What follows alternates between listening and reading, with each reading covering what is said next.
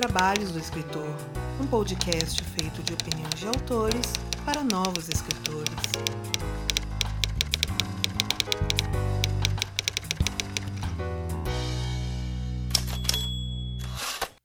E muito do que toca este podcast vem diretamente das pessoas que nos apoiam, principalmente quem cito aqui, que nos apoiam a partir de 15 reais, começando por muito obrigado a Daniel de Paula Mendes, Ana Lúcia Merege, Diana Passi, Ian Fraser, Ricardo Balbino, Daniel Morini, Gabriela Jesus Moreira, Janito Feira Filho, Daniel Falador Rossi, Carolina Emiono Leal, Miguel Augusto, Júlia Viegas Álvares, Andressa Souza Skoll, Fábio Porto, Suzana Erbas, Tuan Omori, Lina Nunes Gomes e Duda Villanova, que está apoiando a partir deste mês. Muito obrigado aí, Duda, seja bem-vindo. E se assim como todas essas pessoas você quer contribuir para a continuidade dos trabalhos, para que a gente continue pagando as nossas continhas, faça sua parte através do link padrim.com.br barra 12 trabalhos ou pelo catarse.me barra 12 trabalhos ou também pelo Pix, estamos modernos, os 12 trabalhos, arroba gmail.com. E de quebra você ainda descobre qual que é o meu nome de verdade. Foi uma pergunta muito feita aqui pelo,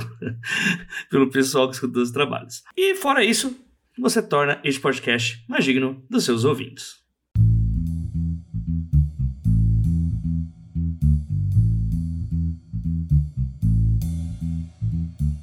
Vamos lá, bom dia, boa tarde, boa noite. Estamos aqui depois de um bom tempo aí. É, muita coisa do conteúdo que vocês escutaram veio lá da, da Ana, do pessoal e tal, mas estamos aí, voltamos aí para gravar com uma presença ilustre. Hoje eu vou estar meio chat, hoje eu vou estar meio. Também como se eu estivesse falando com um vizinho, brotherzão meu, porque é um dos caras que ultimamente eu mais tenho me identificado na literatura e tal, que é o autor de Os Supridores. Quero que vocês conheçam aí o a figura do José Faleiro. Pedro Se apresenta aí pra gente, Faleiro, fala de onde que você é, o que que você come, não precisa falar como que você se reproduz, tá? Mas o resto pode falar. Salve, rapaziada, eu sou José Faleiro. Na real, meu nome é José Carlos da Silva Júnior. Eu tenho o mesmo nome do meu pai, que se chamava José Carlos da Silva, né? Eu peguei o Faleiro aí da minha mãe, minha mãe, Dona Rita Helena Faleiro. Peguei o sobrenome dela emprestado aí para nome artístico, né, meu? Porque eu tenho para mim que eu puxei a, a, minha veia artística da minha mãe, tá ligado? Minha mãe, eu acho que foi uma artista reprimida, assim, que, que nunca, nunca deu conta de desenvolver os potenciais artísticos dela, mas eu acho que ela é uma artista, assim, tá ligado? E aí peguei esse nome. É isso aí, sou um cara da quebrada, né? Trabalhador urbano, antes de tudo. Um estudante, eu meu, concluiu o EJA agora recentemente. Planejo fazer uma graduação então, e é isso aí, tamo junto. É isso, gente. E a gente vai ter um papo aqui muito doido, porque tá, até brinquei na, na Bienal que eu vou querer que o Faleiro responda pra gente já já. É como é que é um dia tu tá trampando de orelha seca, tá levantando laje e no dia seguinte você tá na final do Jabuti, né? Porque é esse nível que a gente tá conversando aqui hoje, gente. É finalista do Jabuti. E a gente vai conversar sobre isso um pouco mais logo depois dos nossos recados.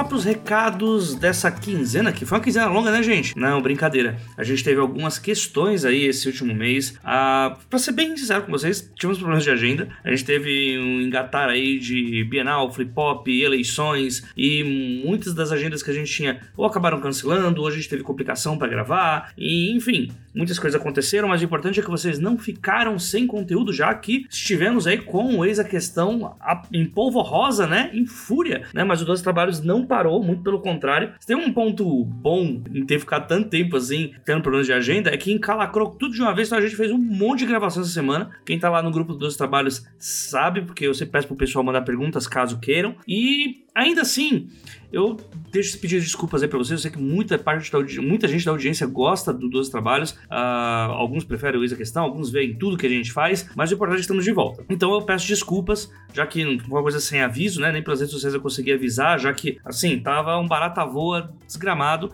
Para quem sabe, para quem tá acompanhando, a gente tá em período de eleição também. Eu tô participando, de certa forma, da eleição, então uh, tá um barata voa muito complicado. Então, como já me desculpei, agora eu vou pros recados aqui, os recados da paróquia, como é o esperado aqui, eu tenho que avisar para vocês que a gente tá com problemas no, na plataforma do Padrim. É, alguns padrinhos vieram falar comigo, padrinhos, madrinhas, padrinhas, que começaram a apoiar os dois trabalhos e não foram citados aqui no podcast. Eu peço realmente desculpas de todo o coração. O Padrim não está atualizando uh, os e-mails. Ele, normalmente, como que acontecia antes? Antes o Padrim, assim que aparecia um apoio por dois trabalhos, chegava um e-mail para mim, já avisando, ó, oh, fulano de tal, uh, e-mail tal, CPF tal, começou a apoiar a partir de agora. Eu até postava antes nos stories do, da antiga conta dos trabalhos, quando alguém acabava de apoiar, e, cara, simplesmente não está mais acontecendo. Tem gente também que falou que sumiu lá do Padrim, tipo, do nada. Então, eu vou pedir para você, ouvinte, que tá aí apoiando 12 trabalhos, dá uma olhadinha no seu aplicativo do Padrim, dá uma olhadinha na fatura do cartão se está sendo cobrado, porque,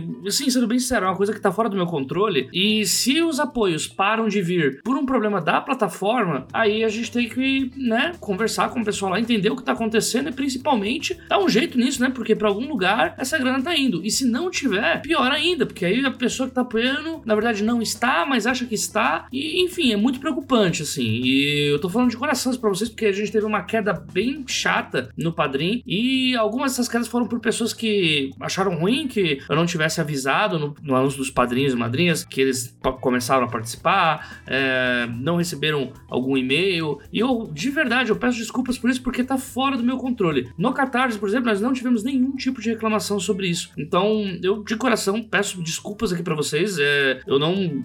Isso me pegou muito de surpresa e me deixou bem chateado, na verdade. A ponto de fazer eu quase pensar em mudar de plataforma, porque, uh, assim, é muito complicado quando começa a falar dessas coisas, tá? Então, de verdade, eu, eu peço desculpas novamente e vamos, vamos tentar aí melhorar, né? Eu peço novamente, caras da se você ouvinte, dá uma, dá uma olhadinha lá como que tá o seu apoio, você que apoia o podcast e vê se tá tudo normal nos conformes. Caso não, me avisa, manda DM para mim ou pelas redes sociais ou fala comigo pelo Telegram ou manda e-mail pros 12 trabalhos@gmail.com que, assim, eu tenho muito interesse mesmo de saber o que tá acontecendo para saber se eu tô com uma plataforma de confiança comigo, tá? É, próximo recado, agora indo para um tom um pouco mais ameno, retrospectiva 2022, gente, tá chegando, mais um ano se passando aí e agora a gente indo nessa linha pra, né, juntou eu, Bárbara Moraes e mais um grupinho secreto aí para juntar quais foram as tretas homéricas da, da internet literária durante o ano de 2022. Tem umas coisas muito bizarras, mas não acabou. Nós estamos fazendo esse catado diariamente, assim que surge alguma coisa, a gente já joga lá no grupo, mas no final do ano veio o compilado disso e a gente vai fazer outra gravação tão legal quanto foram as outras. Inclusive, o Retrospectiva de 2021 é o nosso episódio mais ouvido do ano passado, né? E esse ano é um dos mais ouvidos também. Então, se você vê alguma treta muito louca rolando aí na internet, coisa bizarra, absurda relacionada à literatura, manda pra gente. Manda no grupo do, do Telegram dos Trabalhos, pode marcar o dos Trabalhos no Twitter, não importa. É, a gente tem um grupo bem grande, mas como eu falei mais cedo, é, o Brasil está descaralhando a cabeça de todo mundo. Está destruindo. Tá muito difícil viver, né?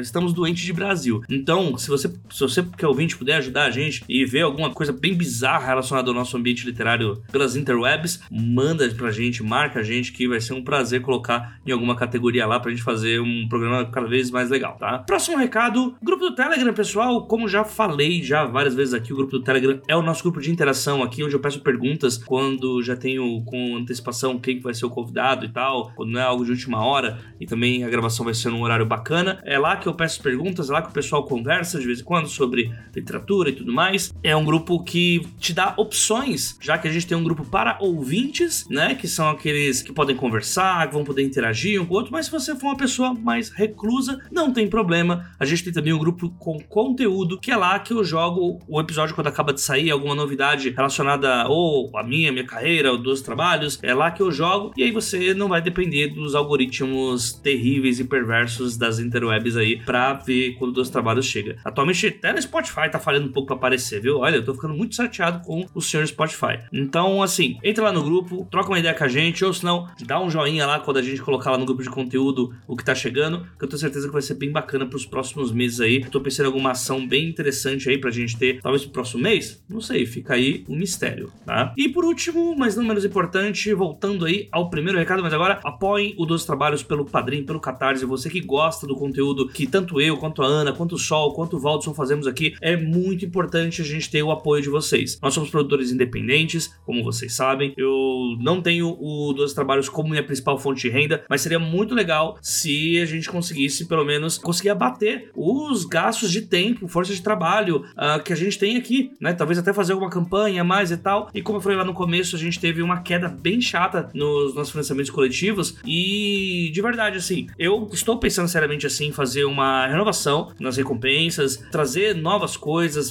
uma renovada mesmo agora para 2023, né? Principalmente porque esse ano a gente passou metade do ano sem o feed prêmio e eu tô bem chateado. Assim, na verdade, 2022 tá sendo um ano que tá me chateando muito com relação às coisas do podcast, assim.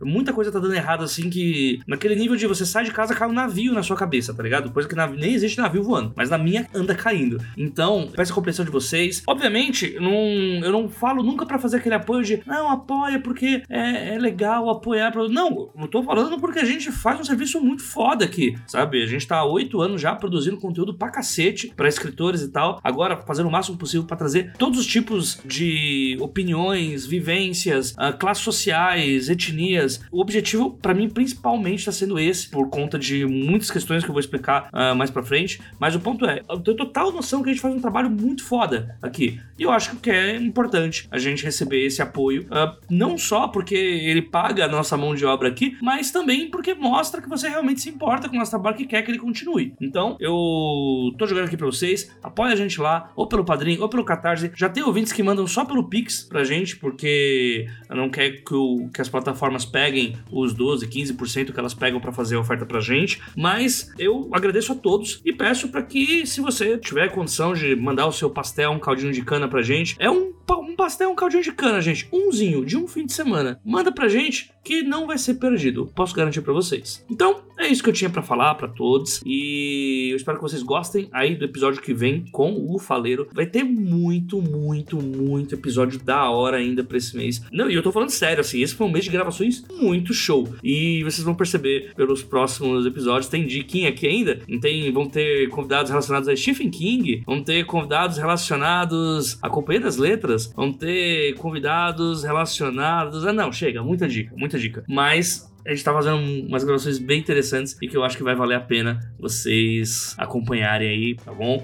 Enfim, é isso que eu tenho para passar para todos. Um abraço para todo mundo. Fiquem aí com o episódio que tá muito show com o José Faleiro.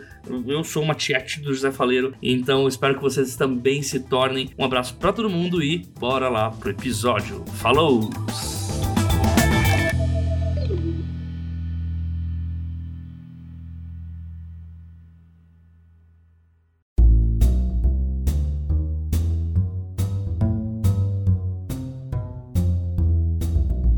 Enfim, Faleiro, cara, você falou pra uma parada na tua apresentação que eu achei muito interessante, que essa coisa de a veia artística que você pegou da sua mãe e que provavelmente ela não foi uh, muito aproveitada, não teve essa chance, né, essa oportunidade que você teve. Conta pra gente um pouco mais disso, porque uma coisa que eu vejo da... Essa coisa de quem, de quem sai da quebrada fazendo arte e tal, é que o que para fora, para capital, para os grandes centros e tal, meio que é uma grande exceção, né? Mas pra gente que vive lá, a gente vê muita gente com talento foda, né? E que, assim, aquele bagulho do chão de asfalto, né? É, um ou outro consegue passar pelo funil, né? Então conta pra gente um pouco como que é essa inspiração, o que que tua mãe fazia, ou até como é que você via a cena artística lá do rolê que você fazia, aí, ou que você faz ainda em Porto Alegre. Meu, o negócio é o seguinte, tá ligado? É, obviamente que eu tô falando do, do meu ponto de vista da, da produção artística, né? Cada um uhum. tem seu ponto de vista, né? Mas, velho, assim, tem algumas coisas que eu acho fundamentais, assim, pra um artista, tá ligado? Que eu via na minha mãe, assim. Eu acho fundamental, seja qualquer tipo de produção, cara, seja um cara da literatura, um cara da música, um cara do teatro e tal, que é um lance que eu nem sei muito bem como definir, mas eu vou dizer aqui, vou usar essa palavra, dedicação, tá ligado? Meu, a minha. Primeiro que, quando eu era muito novo, velho, eu via minha mãe desenhando direto assim, sabe? Eu tenho essas lembranças, assim, de ver minha mãe desenhando. E aí, cara, o desenho parece que é o primeiro letramento, né, meu, das pessoas, tu parar pra pensar, né? Todo mundo passa por essa fase antes de começar a escrever, de fazer um desenho, pegar um lápis, tentar fazer uma figura, uma outra figura. E eu, criança, tentava fazer ali umas paradas, e a minha mãe, não, é assim, é assado, e aí me ensinando a desenhar os baratos, assim, sabe? E lembro dos desenhos dela e tal. Depois nunca mais ela desenhou, assim. E aí uma outra coisa que eu me lembro que tem a ver com isso, que é o seguinte, cara, tem a ver com a dedicação que eu tava dizendo, que a minha mãe fez magistério, né? Ela se formou no, no ensino médio com, com essa especialização, digamos assim. E aí ela chegou a dar aula, tá ligado? No, em alguns colégios, assim. Meu, a minha mãe, ela não era negligente com o trampo, assim. Então era um troço muito doido. Ela chegava e ela dava as aulas, assim, e tal. Chegava em casa, era várias jornadas, né, meu? Chegava em casa, tem todo o lance do trabalho doméstico. Eu era vagabundaço, assim, tá ligado? Depois, só depois de muito mais tarde que eu fui começar a contribuir, assim. Minha mãe chegava e tinha, então, todo o rolê doméstico e tinha, e tinha que preparar as aulas, assim. E aí, velho, e aí tinha uma, um trabalho de artesanato, assim, nas coisas que ela fazia fazia que é típico de artista, de artista, assim, na, na, minha perspectiva de produção artística, né? Cara, ela pegava, ah, tem que fazer um trabalho, assim, assado de matemática, de português, fosse o que fosse, cara, geografia, não sei o quê. Aí ela pegava as folhas de ofício, assim, fazia mapas, fazia figuras, pintava tudo à mão, assim, sabe? Propunha ali as atividades. E esse era um rolê, velho, que demorava muitas horas, assim. Então ela ficava seis, oito horas fazendo isso, ia dormir duas, três da manhã para no outro dia acordar cedo e levar. Então tinha um capricho, cara, um cuidado cuidado assim para ter uma boa proposta para os alunos, assim, que era muito desgastante, ela estava sempre acabada, sempre cansada, entendeu? E tipo, então era um cuidado assim com aquela produção que para mim isso é típico, isso é típico do artista, assim, tá ligado? Ela não podia ser qualquer coisa, tá ligado? Não, não, não pode ser qualquer coisa. Eu não vou fazer aqui, ah, é, é isso aqui, deu, vou levar isso aqui para os alunos, levar essa atividade qualquer aqui. Não, ela queria um troço bonitinho, bem feitinho, bem desenhado, desenhava à mão, pintava, não sei o quê. Sabe que eu acho que tem muito a ver com o trabalho, acho que esse é o um indício, entendeu, meu? É o um indício de uma pessoa que tinha tendência artística e, como tu falou, não foi muito bem aproveitada essa, essa tendência, sabe? É, foi aproveitada até onde era possível ali, né? Até onde chegava, né? Porque, como até pelo que você tá falando, meio que ela usava isso, a parte que ela mais gostava essa parte gráfica, né? E ela, aonde cabia isso para ela utilizar, ela ia lá Exatamente. e essa é a parte que eu vou mais me divertir no meu trampo, né? Então aqui é que eu vou, se o mundo da arte não, né, não me cabe, eu vou me colocar o máximo que dá. Desculpa te interromper, mas minha mãe, evidentemente, é de uma outra geração, né? Uma geração anterior à minha. E, porra, velho, na minha própria geração já não é fácil, já é muito raro, assim, tu pegar uma pessoa da quebrada e tal, que acredita na possibilidade artística. Tu imagina uma pessoa da geração da minha mãe. Minha mãe nunca considerou, não é um lance assim, tentei aqui esse mundo artístico não me acolheu, então, não, ela nem, nem passou pela cabeça dela tentar ir por esse caminho, assim. Mas, na minha opinião, notava-se nela, assim, uma, uma aptidão muito grande, assim, sabe? Sim. Isso é uma, uma coisa que eu até coloquei lá na mesa da Bienal e que eu vou repetir aqui pro ouvinte também, que você pegou num ponto muito... que é muito caro, assim, para mim. Eu lembro que eu, com meus Putz, quinta série, quantos anos? Quinta, sexta série, uns 12 anos, 11 anos por aí.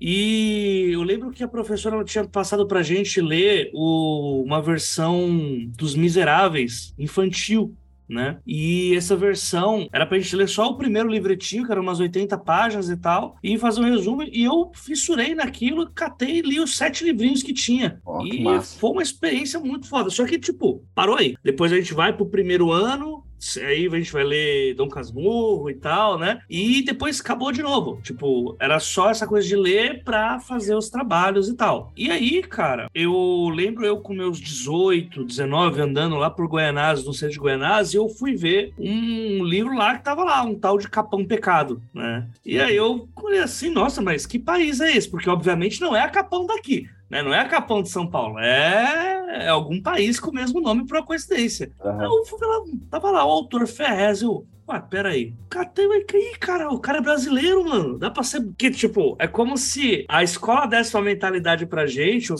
ou tipo, não direta, mas indiretamente, que o, os autores do Brasil já estão todos mortos, né? Tipo, se você não tá tirando a formol e você é escritor, você tá errado. E aquilo abriu uma porta que eu comecei a perceber como que, na, quando você tá na quebrada, dependendo do quanto que você faz artisticamente, seja grafite, seja música, seja. Com música um pouco menos, vai. Mas o quão a arte é uma porta fechada para nós. Tipo, não dá nem para você ver a porta. É como se tivessem enfiado um monte de massa corrida na frente da porta para você nem conseguir ver que é possível essa oportunidade, né? É. E isso aí passa desde o que é dado para a gente como oportunidade, como local de pertencimento, até os próprios locais de, de ensino que todos são cursos, em maioria, né, para as periferias de locais que vão influenciar a gente a ser apertador de parafuso, né? Então, eu achei muito interessante você falar sobre essa coisa da oportunidade, porque é isso, é, não é dada ela, não é, não é mostrado que é possível ser feito. Então, o quanto de artista deve morrer nessa, né? Tipo, o talento do artista morre nessa, nessa falta de apresentação, né? É claro. Cara, tu sabe que tem uma frase famosa do Darcy Ribeiro que todo mundo reproduz, aquela que a crise da educação no Brasil não é uma crise, é um projeto. Sim, sim. É, ou seja, não,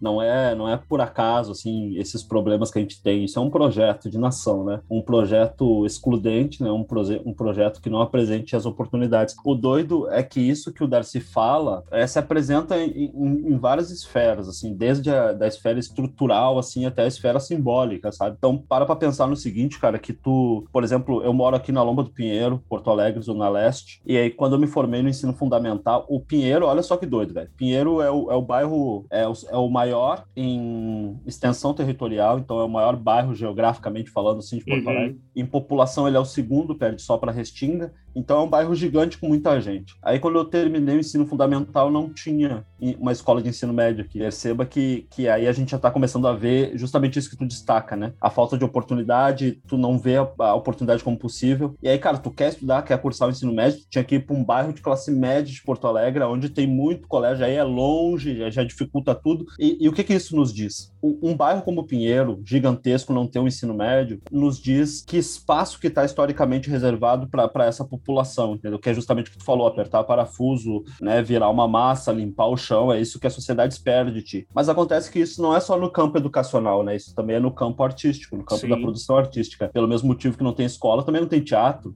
também não tem cinema, entendeu? Também não tem um lugar apropriado para shows musicais, entendeu? Uhum. E, e, cara, é muito doido, assim, porque, tipo, me, é, é, um trabalho gigante que a gente tem pela frente de mudar esse cenário, porque mesmo que tu tivesse essas coisas todas, tu precisa de figuras representativas ali naquele espaço, entendeu? Aí a gente já tá indo pro campo do simbólico, né? Sim. Por que, que adianta ter as coisas, e, e, mas o cara que tá ali não tem nada a ver comigo, as canções dele não tem nada a ver comigo, sabe? Tipo, a figura dele não tem nada a ver comigo. Então, tipo, é, é, é muito doido. Tudo isso tá configurado para que a gente não acredite que seja possível pra gente as coisas, né, não? Uhum. Cara, como você falou, a gente está colocando todos os campos, né? Tanto o campo material, né? Histórico mesmo, e também a, falando um pouco do símbolo, né? Porque tem muito disso, né? A gente é tão intoxicado mesmo pela por uma ideologia liberal e tal, que há de se entender que determinados símbolos são, são a salvação da coisa, né? Tipo, tem que tomar muito cuidado com as palavras agora, né? Que é. dá pra gente chamar de identitarismo liberal né? Essa ideia de que é só você ter mais autores, sei lá, pessoas negras publicando, mais pessoas, tipo, só pensar num determinado recorte e, obviamente, o recorte ele é importante, mas você colocou um ponto aí de simbologismo ou de simbologia que é pouco comentado no mercado e eu acho que não é nem que ele é pouco comentado, ele sequer é pensado que existe, né? Que é trazer essa identificação das pessoas, porque não adianta, vamos colocar aqui uma análise fácil, né? Análise simplista. A maioria da população é negra, a maioria da população periférica é negra. Logo, aumenta o número de negros publicando, você tem mais histórias sobre pessoas periféricas. E não, não é assim. Se você só publica pessoas negras em maioria de classe média, por exemplo, você não tem essa identificação, né? Então, eu, o que eu ia falar, que eu ia jogar aí para você, é uma coisa que a gente conversou lá na, na Bienal, mas eu também vi você falando em outros vídeos sobre essa ausência das histórias que vão trazer essa identificação para com as pessoas de periferia. Eu, tipo, como que eu convenço o cara de quebrada que ele tem que ler um determinado livro, sendo que o livro é um espaço que não nos pertence? É tanto que bibliotecas a gente tem, mas é um bagulho que ele é tão. Ele não é time. Pra, pra gente, ele é pra um pobre que tá na academia, ele não é pra um pobre que quer se divertir lendo uma parada. Como que eu convenço as pessoas de que, pô, abre um livro e vai ler que é da hora, tá ligado? É, velho, tipo, na verdade, eu acho que tu não, tu não faz. Tu tá perguntando como eu faço isso, né? Pois é, tu não faz. De uma perspectiva individual, tu não, tu não faz isso, não é possível. O que, o que, claro que, tipo, a gente trabalha nesse sentido, todo mundo que é envolvido com letras trabalha nesse sentido, faz o que puder, aquele trabalho de formiguinha, né? Aham. Mas isso não muda uma sociedade, entendeu? Tu pode eventualmente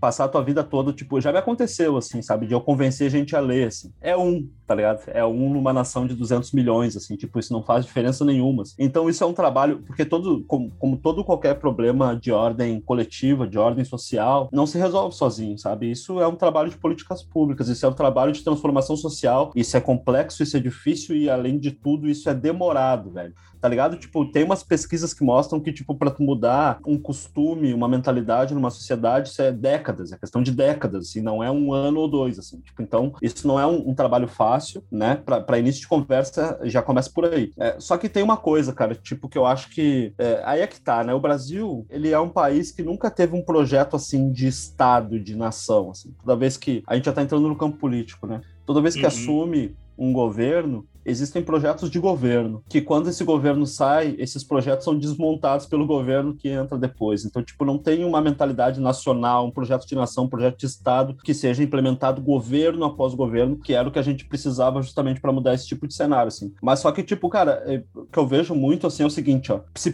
tem duas formas de ver essa questão, e uma delas nos parece muito difícil, que é essa que eu tô apresentando, assim, mas outra nos parece um pouco mais fácil, porque se tu for parar para pensar, e agora eu vou apresentar essa outra perspectiva que eu acho que a gente tá num rumo bom, assim. Se for parar para pensar, a gente fez progressos muito importantes nos últimos 30 anos, tá ligado? É, se tu parar para pensar, 20, 30 anos, né? Uhum. Então, cara, tipo, já se observa a diferença, por exemplo, quando eu comparo a minha época de escola com, a, com agora, porque eu vou muito em escola por causa dos meus livros, né? Inclusive, eu fui na escola que eu estudei, tá ligado? Velho, quando eu estudava lá, nos meus tempos de escola, eu nunca li um livro, nenhum. Acho que não tinha biblioteca no colégio, mas se tinha, não tinha um trabalho de aproximação, não tinha nada. assim. Hoje em dia, quando eu vou nos colégios, inclusive esse onde eu estudei, aí eu tô conversando com a rapaziada lá, os meninos de 11, 12 anos, e eles, eles levantam a mão e falam, ô, velho, tu já leu Chimamanda? O que que tu achou? Gosto muito e tal. Velho, porra, isso aí é muito doido, velho. É, não é uma maioria ainda, sei lá, numa sala de 30 alunos, assim, tu já tem uns 10 que lê, velho leitores que tem referência pra te passar, tem autores preferidos. Cara, o que que aconteceu? Entendeu? Tipo, e aí tem um dia da semana que é o dia de ir na biblioteca, eles leem, conversam sobre os livros. Velho, isso é um movimento muito do caralho, assim. E eu acho que passa pelas políticas públicas que a gente viu nos últimos anos, né? De que, que tu começou a ter um ingresso na universidade de pessoas que não, não conseguiam chegar, né? A rapaziada da periferia, a população preta. Ah, essa, essa galera tá tendo filho já, né? E são essas pessoas, né? E, e são formados, são professores, hoje em dia são jornalistas. Essa galera mudou o debate público de ponta cabeça, sabe? Então, tipo, hoje em dia, se tem uma visão. É claro, porque tem uma galera vanguarda, né, meu? O Ferrez mesmo é, é vanguarda. E Aham. como ele, tem outros, assim, uma galera que, sei lá, se tu voltar no tempo, já tinha essa galera que tava discutindo essas coisas. Mas, velho, como se discute hoje em dia? Da maneira ampla e profunda como se discute hoje em dia. Que aonde tu for, as pessoas estão já habituadas a conversar sobre racismo, sobre machismo, sobre homofobia, sobre esses assuntos todos, sobre a importância de ver a periferia não só como um lugar de violência, mas como um lugar de potência, né, de criação. É, Uhum. Cara, todas essas coisas cresceram muito de uns tempos pra cá e passaram Sim. por essas políticas públicas. Então, tipo, é- eu acho que o caminho é esse, entendeu? É aprimorar essas políticas, porque ao mesmo tempo a gente sabe que é, se a gente fez alguns progressos, tem muita coisa ainda por ser feita, né? Então é aprimorar essas políticas, garantir a efetivação dessas políticas, e eu acho que o caminho é por aí. Mas é isso, é um trabalho demorado, é um trabalho coletivo, é um trabalho de transformação social. Não é uma coisa que eu vou resolver, que tu vai resolver, entendeu? Individualmente. Não, eu concordo plenamente. A pergunta que eu. Na verdade não foi nem uma pergunta, né? Foi mais uma constatação. Não era nem sobre como que a gente resolve isso, né? Mas é. Eu acho que é mais sobre uma análise do porquê que existe essa falta de pertencimento, né? Porque eu já vi algumas vezes uma, é, uma fala tua mesmo, e é uma fala que eu concordo muito, muito, e também já coloquei isso bastantes vezes também, que é de que eh, não se escreve histórias pra galera de quebrada, tá ligado? Tipo, você vai. Não adianta se eu tiver todo o investimento público que eu tiver pra fazer a galera ler Dostoiévski, ler Shakespeare, ler os clássicos brasileiros, sendo que nem sempre essas histórias vão dialogar com os problemas, com os anseios, com as angústias que essas pessoas têm no dia a dia, saca? E daí, o... para mim, o que pegou muito quando eu, eu catei o livro do, do Ferrez e aquilo mudou pra caralho minha vida, foi de que não era, é, era, além de ser um escritor que era brasileiro e que tava com uma história passada no Brasil, era uma história que contava sobre o convívio de pessoas que faziam parte daquilo que eu tava, né? Faziam parte daquele rolê que eu, que eu fazia, apesar de não ser, né? E é engraçado isso porque nos últimos 43 anos o escritor brasileiro ele não muda, né? Ele é, o, ele é um homem branco, heterossexual, de classe média alto, rico, morando nas, nos grandes capitais nos maiores bairros, né? Então, as histórias que essas pessoas vão contar são dos, dos, dos, próprios ciclos de vivência que elas têm, né, cara? O clássico clichêzão lá do homem quarentão, brocha, que tá apaixonado pela melhor amiga da filha, que é universitária, que eu, eu costumo chamar de história do homem branco medíocre. É, é muito doido isso, porque é, você descartando a parte que tá produzindo, sendo daquela, daquela parcela da sociedade, você automaticamente tá já contribuindo com esse projeto de que ela não pertence àquele local. Porque ela vai ter que não só mudar um hábito para ler, mas ela vai ter que ler histórias de pessoas de vida fácil, tá ligado? Problemas difíceis de vida fácil que ela não se identifica, né? Uhum. Mas é uma visão que eu tenho. Se você quiser discordar disso, também tá tranquilo, sabe? Não, é isso aí sim. Mas é assim, quando a gente tenta pensar a natureza, assim, de, de por que, que as coisas são assim, a gente só tem, a menos que, que o cara se, se aprofunde num trabalho mais, mais histórico, assim, a gente hoje em dia só consegue ter alguns indícios disso, assim, sabe? Tipo, mas olha só, tu para pra pensar no seguinte, ó. Isso é, é importante a gente pensar. É, se tu pensar bem, isso é uma coisa muito específica do mundo das letras, assim, do mundo letrado. Por exemplo, a música é muito mais desenvolvida nesse aspecto de aproximação do povo do que a literatura. Tu tem o samba, tu tem o rap, tu tem o funk, que trabalham todas essas questões de, de experiência social parecidas com as tuas ali naquela produção artística, entendeu? A, uhum. a literatura está atrasada em relação a isso, entendeu? Percebe que tem um atraso na literatura em relação a isso. Por que, que tem esse atraso? Cara, é só tu lembrar que quando. É porque a gente teve políticas públicas para que as coisas fossem assim, por incrível que pareça, sabe? Tipo, tu lembrar lá do tempo da abolição, essa abolição que nunca se efetivou, né? É, a, uhum. uma das primeiras medidas é, do governo nessa altura foi proibir que a galera preta tivesse acesso à escola, velho. Era proibido. Então, tu imagina, isso foi ontem, em termos históricos, isso foi ontem. Entendeu? A gente tem um Estado que pensa políticas para que não haja o desenvolvimento é, humano através das letras da população. É, cara, e, tipo, e isso também entra no que diz o Darcy, né, do que eu estava dizendo, da, da crise não ser uma crise, é um projeto. Já já estamos entrando de novo naquela frase dele, né, de que tipo, tem um projeto para que as pessoas não se aproximem das letras, né. Na verdade, a gente é desumanizado nesse país de várias formas, né. É desumanizado que eu digo é quando te impedem de desenvolver características e aspectos que são inerentemente humanos, é como a educação, a intelectualidade, a aproximação com as artes, com a produção artística de modo geral, especial, em especial o mundo das letras, assim. Então, tipo, é muito claro que existe um projeto de nação que nos aparta desse mundo das letras, né? Aí tem um outro detalhe que eu queria comentar contigo, não sei se é pertinente aqui, mas, mas eu vou comentar rapidamente. Tem uma coisa muito curiosa que acontece no Brasil, e acontece no Brasil, creio, porque é um país especialmente racista, assim, tipo, um dos últimos a uhum. abolir a escravidão e tudo mais, toda a história que a gente já conhece, que é o seguinte, cara, muitas vezes mesmo uma pessoa que não é negra, não é lida como negra, não se reconhece como negra, mas é uma pessoa da quebrada, ela é vítima de, de preconceitos,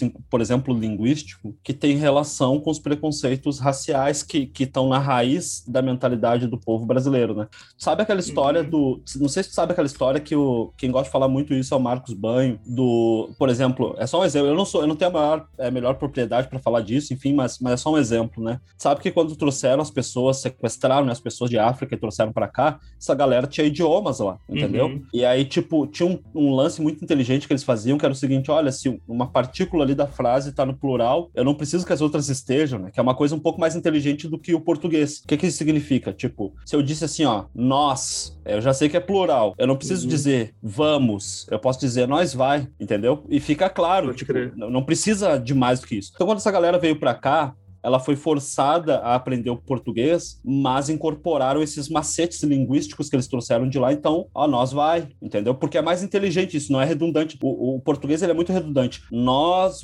vamos, sabe?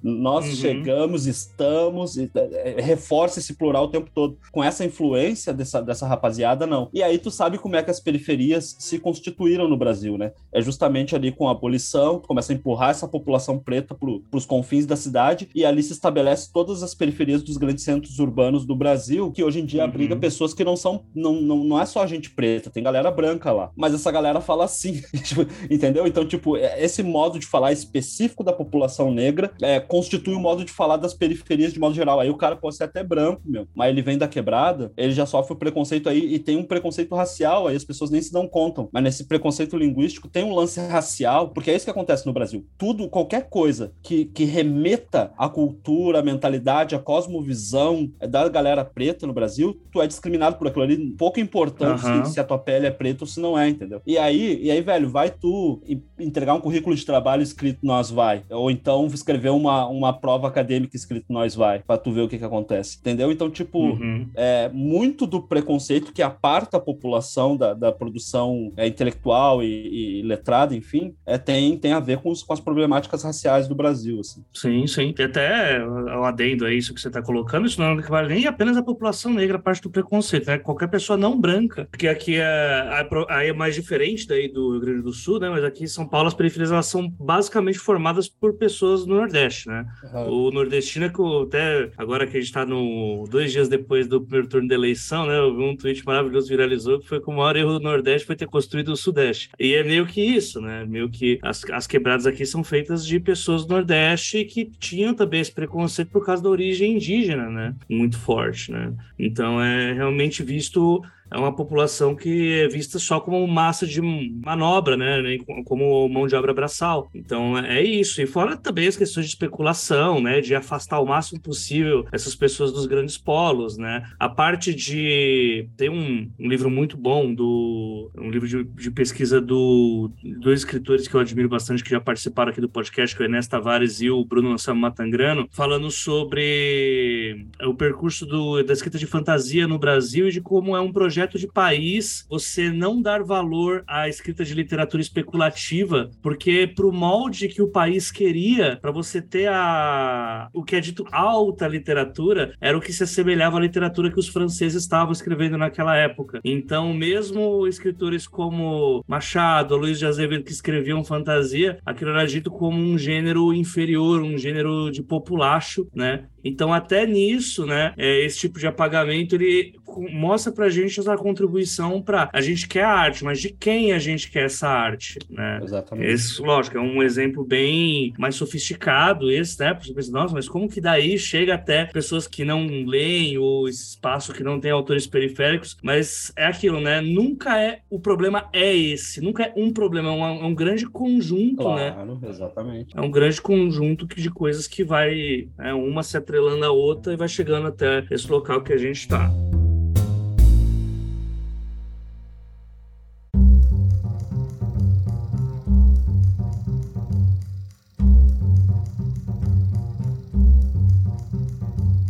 A gente fez essa grande, não dá nem para chamar de introdução, mas falar um pouco sobre esse mercado, porque eu também queria fazer o cruzamento disso para com a tua vida como escritor, porque tu faz parte desse meio, né? Como a gente falou, você tá trabalha, tu é um cara de quebrada, um ambiente que não é favorecido normalmente pela, tipo, as editoras não estão lá perto, uh, você não tá no círculo dos grandes editores ou dos escritores para ter os contatos para que normalmente é uma coisa que eu sempre cito aqui como são oito anos já podcast falando para as pessoas como que fica mais fácil você ir para o mercado literário envolve tudo isso. Ir para os eventos, os eventos que não que acontecem só nos grandes centros. Falar com os autores, autores que não estão nos círculos de convívio de uma da classe CDE. É, conversar com editores que também estão nesses locais e os restaurantes vão ser caros também para você estar nos mesmos locais que eles. Como que tu participa disso? Como que tu entra nisso? E aí se puder falar um pouco sobre esse prisma mesmo, né, de que é entrar nesse mundo, acho que isso é um, bastante interessante assim, para a gente ter uma ideia. Sim. Ô meu, deixa eu só fazer um comentário comentário sobre isso que tu falou antes de responder, que é o seguinte: quando eu já queria ser escritor, já escrevia na real, já produzia, levava o trabalho a sério, assim, sabe? Tipo, mas conciliava com outras funções e tal. Numa época que eu era porteiro, então eu tinha o sonho de publicar e tal, já escrevia. Aí eu, no, no, eu trabalhava num bairro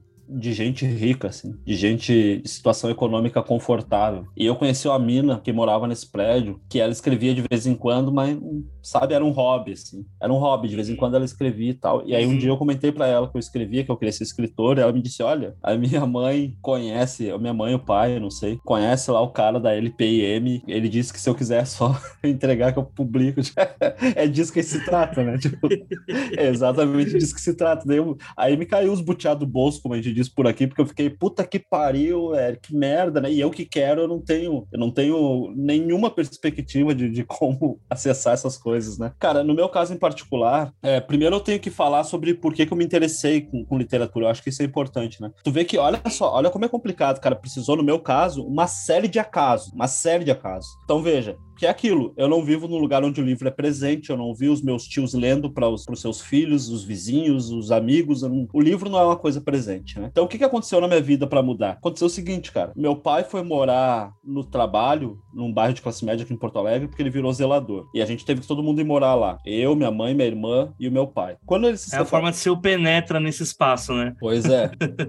Aí, quando, quando minha mãe se separou do meu pai, eu voltei para aqui, para Lomba do Pinheiro, com a minha mãe, e a minha irmã ficou morando com meu pai, porque, veja bem, aquele negócio que eu tava te falando da escola, né? Voltando pro Pinheiro, tinha escola de ensino fundamental a dar com pau, que tinha bastante. Mas a minha irmã, que é um pouco mais velha, já tava no ensino médio, numa escola lá, na, né, nesse bairro de classe média. Então, se ela voltasse pro Pinheiro, ia ser foda, ela não ia ter onde estudar. Então, ela ficou lá para poder, porque era mais perto da escola que ela estudava. Ó, que doido. Aí, nessa escola, uhum. ela convivia com, apesar de ser uma escola pública, era no bairro de classe média, era frequentado pela classe média, então ela conheceu pessoas do. Minha irmã é do teatro, né? Ela conheceu gente do teatro, começou a ir no teatro, essa galera lia muito, ela começou a ler, entendeu? Começou a se interessar, cursou a graduação lá e tal, e se tornou leitora. E toda vez que ela vinha visitar a gente aqui no Pinheiro, ela ficava metendo pilha para eu ser leitor. Então veja, se o meu pai não tivesse ido morar lá como zelador, eu nunca teria me tornado nem leitor, né? Muito menos escritor. Uhum. Então me tornei leitor porque a minha irmã se tornou primeiro e, e aí me incentivou a ler. Olha, olha, a, olha a quantidade de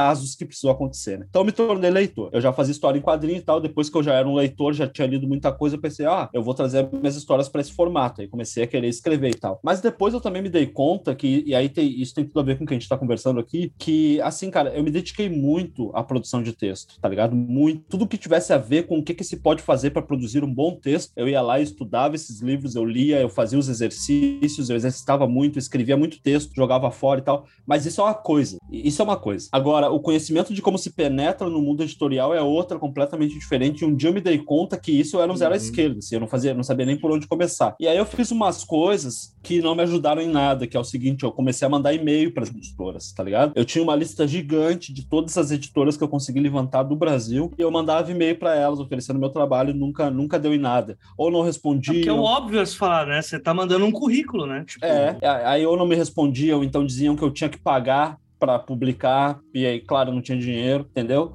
Então não, não funcionou. Para mim, o que funcionou foram duas coisas. Olha só que doido. Primeiro, o fortalecimento dos meus, velho. Olha que doido. O fortalecimento do, do, meu povo, pessoas que têm a mesma experiência social que eu. Por que, que isso foi importante? Porque até aquele momento eu era isolado, velho. Eu não sabia que tinha outras galeras aí, outras pessoas com a mesma experiência social que eu nessa luta. Eu achava que eu era sozinho, entendeu? Aí eu uhum. escrevi no, no Facebook um texto que chama Otário com Sorte, que tá no meu livro de estreia. É um conto. Eu escrevi esse texto e botei lá. E, velho, e e, viralizou, assim, para os meus padrões, assim, na época viralizou, teve muito comentário, muita curtida, e, e, até fazendo um parênteses aqui, olha que doido, hein? Muitas desses comentários lá era gente dizendo assim, ó, cara, pô, nem gosto de ler, pessoal da quebrada aqui, pô, nem gosto de ler, velho, eu vejo textão no Facebook, já vou, já, já vou passando o feed, assim, mas eu comecei a ler esse teu texto e não consegui parar. Ó, que doido. Galera que não uhum. tem o uhum. hábito de ler. Claro, porque, tipo, tem essa aproximação linguística, né, e tal, de, de, de simbólica, enfim. É, mas, mas, tá, mas aí a partir dali, começou a comentar ali uma galera que eu vi que era esse mesmo corre. Gente que já tinha publicado ou ainda estava tentando publicar, mas galera com uma experiência social parecida com a minha. Foi ali naquele post que eu conheci a Dalva Maria Soares, que veio a ser minha namorada. Deve estar nos escutando aí. Um beijo, amor, eu te amo. É, conheci o Evanilton Gonçalves, que é escritor de Salvador também, escreveu o prefácio do meu livro de estreia. Giovanni Giovanni Martins comentou ali, velho. Ele tinha recém lançado o Sol na Cabeça. Então, tipo, eu vi que tinha todo, vi que tinha todo o movimento. E ali eu conheci a Karine Bassi, que, que tá à frente da Venas Abertas. E ela, porra, a Karine criou, a, olha que mulher foda, né? Ela criou a Venas Abertas justamente por isso, porque ela não conseguia publicar. Um dia ela chutou o balde e falou: Quer saber? Vou fazer uma editora para publicar os meus livros das pessoas que têm a mesma dificuldade que eu, entendeu? E aí eu conheci ali ela e foi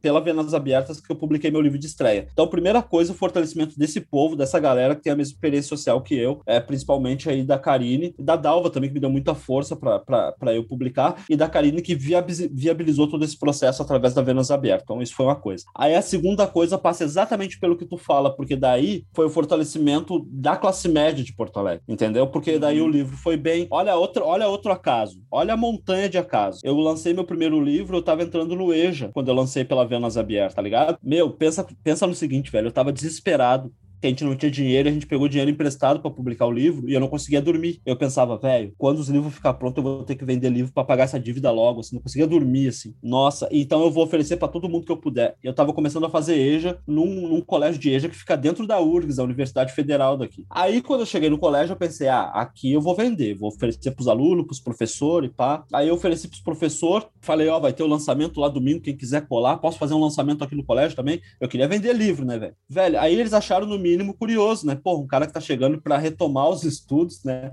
no EJA, como é que esse cara tá lançando um livro? Aí o meu professor de história na época, o Joselito, né, um cara de classe média e tal, foi no lançamento do meu livro, comprou um, levou para casa e tal, e eu não sabia, mas ele é super envolvido com o mundo da literatura aqui de Porto Alegre. Aí ele achou uhum. do caralho, voltou lá, comprou mais cinco para dar de presente e tal, e um dos caras que ele deu de presente é um nome grande da literatura aqui do Sul, o Luiz Augusto Fischer, um, um escritor também, um teórico, dá uhum. aula na URGS de literatura e tudo mais, e ele presenteou esse professor. Aí esse professor escreveu uma resenha no jornal mais importante daqui, cara, que é a Zero Hora, entendeu? Aí, velho, aí, aí fudeu, aí abriu as portas, assim, porque toda a classe média de Porto Alegre queria comprar meus livros, assim, como assim esse cara surgiu do nada, tem uma resenha na Zero Hora, tá ligado? Começaram a comprar livro de mim ali pelo, pelo Facebook, e aí, pelo, pelo Messenger, né? E aí um dia eu comentei lá, eu marquei esse cara, o Fischer, que, que escreveu essa resenha, marquei ele, pô, tem que te pagar uma cerveja, pá, né, por essa resenha e tal. E aí a gente começou a conversar e falou, velho, eu quero te convidar pra um lance, me encontra aqui na URGS e tal. Aí eu fui encontrar ele. Aí é o seguinte, velho, ele tava bolando, ele mais uns camaradas, uns jornalistas, eles estavam bolando o início de uma revista digital que até hoje tem aqui em Porto Alegre que chama Parêntese. Tava no inicinho, eles estavam uhum. recém bolando e ele me chamou para cronista, tá ligado? Para escrever um texto todo sábado. E eu topei. Vamos lá. Aí eu fiquei dois anos escrevendo na Parêntese de 2019 a 2021. Aí olha só esse lance que a gente tá falando do, do Ken Dick, né? Do, de, de, de ter acesso a esses círculos de, sabe, de camaradagem das grandes editoras e tal. Cara, daí o meu editor na Todavia, o Leandro Sarmaz, no mestrado, ele foi orientado pelo Fischer. O Fischer foi orientador dele. Aí, porra, aí o Leandro falou: meu, tô procurando gente tal, não tem ninguém para indicar. Aí o Fischer, que nessa altura já era meu editor na parede, falou: cara, tem um cara aqui que tá escrevendo uns textos legais e tal. Me botou em contato com o Leandro. Aí eu mandei o Vila Sapo, né, que era meu livro de estreia, mandei as minhas crônicas, ele gostou das crônicas, o pessoal todavia gostou das crônicas, e a gente começou a estabelecer contato por aí, para publicar um livro de crônicas, né? Aí veja que. Uhum veio a pandemia, era para ter saído em 2020 o livro de crônicas, mas veio a pandemia, a gente deu uma segurada. Naquele momento ninguém sabia muito bem como é que ia ser as coisas, a gente ficou esperando. Enquanto a gente esperava, ele me perguntou assim: "Cara, tu não tem vontade de escrever romance?" E eu já tinha supridores pronto, entendeu? Eu falei: "Velho, eu tenho um aqui pronto, né?" Aí, pô, me manda aí. Aí, porra, eles gostaram tanto que a gente publicou antes os supridores em 2020 e o livro de crônicas que a gente tinha acertado a princípio ficou para 2021. Mas tudo isso para contar que, que, que, no meu caso em particular, foi uma série de acasos, né? na minha história em particular, foi uma série de acasos que, se um deles não tivesse acontecido, eu não estava aqui. Por exemplo, se eu não tivesse entrado no EJA no exato momento que eu estava lançando meu livro, nada disso teria acontecido. Uhum. Eu contei muito com o apoio e fortalecimento dos meus, em primeiro lugar, né? Karine, Dalva, o Evanilton, essa galera que, que me deu força para minha primeira publicação, mas contei muito também com a força da classe média branca de Porto Alegre do Brasil, que tem esse, essa uhum. rede de relacionamentos que, por acaso, eu acabei indo parar ali, assim, sabe? E acabou, acabou isso me, me levando a toda via. Maravilhoso, maravilhoso. Que, assim, uma puta história. Puta história, de verdade. O Vini mexe, eu repito aqui uma frase de um convidado que já participou aqui do podcast, que é o Sérgio Mota, não sei se você conhece. O Sérgio ele tem uma frase muito boa que é o meio literário é como uma grande festa VIP, que você tem que se disfarçar, passar pelo segurança assim, escondido, e aí você tem que ficar lutando lá dentro da festa para se enturmar antes que te descubram. Basicamente foi isso que tu fez. Lógico, é que muita essa coisa de descobrir, né, como se, nossa, tô fazendo uma coisa muito errada, mas não, você foi aproveitando as chances que foram vindo, né? Algumas delas foram vindo por coincidências, né? Uhum. Mas só rolaram porque você conseguiu ficar esse tempo na festa VIP, né? É, mas tem um lance que eu acho interessante comentar aqui, que é o seguinte: eu não levo jeito para esse enturmamento, tá ligado? Tipo, uhum. eu não levo, assim. Aí, tipo, tem uma galera que leva, assim. Um lance de diplomacia, assim, de, sabe, de fazer ali uma. Eu não consigo. Sim. E aí sempre. Nem é consciente isso, veja sempre acaba se estabelecendo entre eu e a classe média branca de Porto Alegre e do Brasil, assim, um distanciamento nem é calculado assim, ah, eu vou ficar longe dessas pessoas. Não, mas acontece ao natural, velho. Acontece ao natural. Uhum. E eu, eu, eu, esses dias eu tava pensando sobre isso. Sabe por que, que eu acho que acontece isso, velho? Tem até aquele episódio do. Não sei se já viu aquela sátira do Chapolin, que é uma sátira do Romeu e Julieta e pá. Só que ao invés de ser Romeu e Julieta, é, é Julião é e Julião e Romieta. Julião e Romieta, exatamente. Aí tem, eu não sei se isso tem no original, né? Mas, mas no Chapolin tem que o, o cara fala, ô oh, meu, mas por que, que eu não posso ficar com a tua filha e pai? O cara fala, velho, é o seguinte, o teu bisavô matou o meu bisavô. O teu avô matou meu avô. E o teu pai matou meu pai, tá ligado? Tipo, ele vai dizendo, ele vai elencando assim, né? E, cara, eu acho que é isso que rola um pouco quando eu entro nesses ambientes, assim. Eu não consigo uhum. esquecer, velho, que essas pessoas me oprimem há gerações, assim. Sabe? Oprimiram minha bisavó, minha avó, minha mãe, me oprimem hoje oprimem os meus, e quando eu digo os meus, é literalmente os meus, as minhas tias de sangue mesmo, mas simbolicamente os meus. Pode ser aquela tiazinha da periferia de São Paulo, aquela tiazinha da periferia de Porto Alegre, da Restinga uhum. Ali, que, cara, não é nada minha de sangue, assim, mas que é, é podia ser minha tia, assim, sabe? Porque é, é uhum. essa, cara, essa galera é oprimida pela classe média. Eles são, eles são empregados lá, sabe? Eles são humilhados nesses espaços. E, velho, eu não consigo me esquecer disso. E, e essa galera vem de sorriso para mim, velho, como se tivesse tudo bem, cara.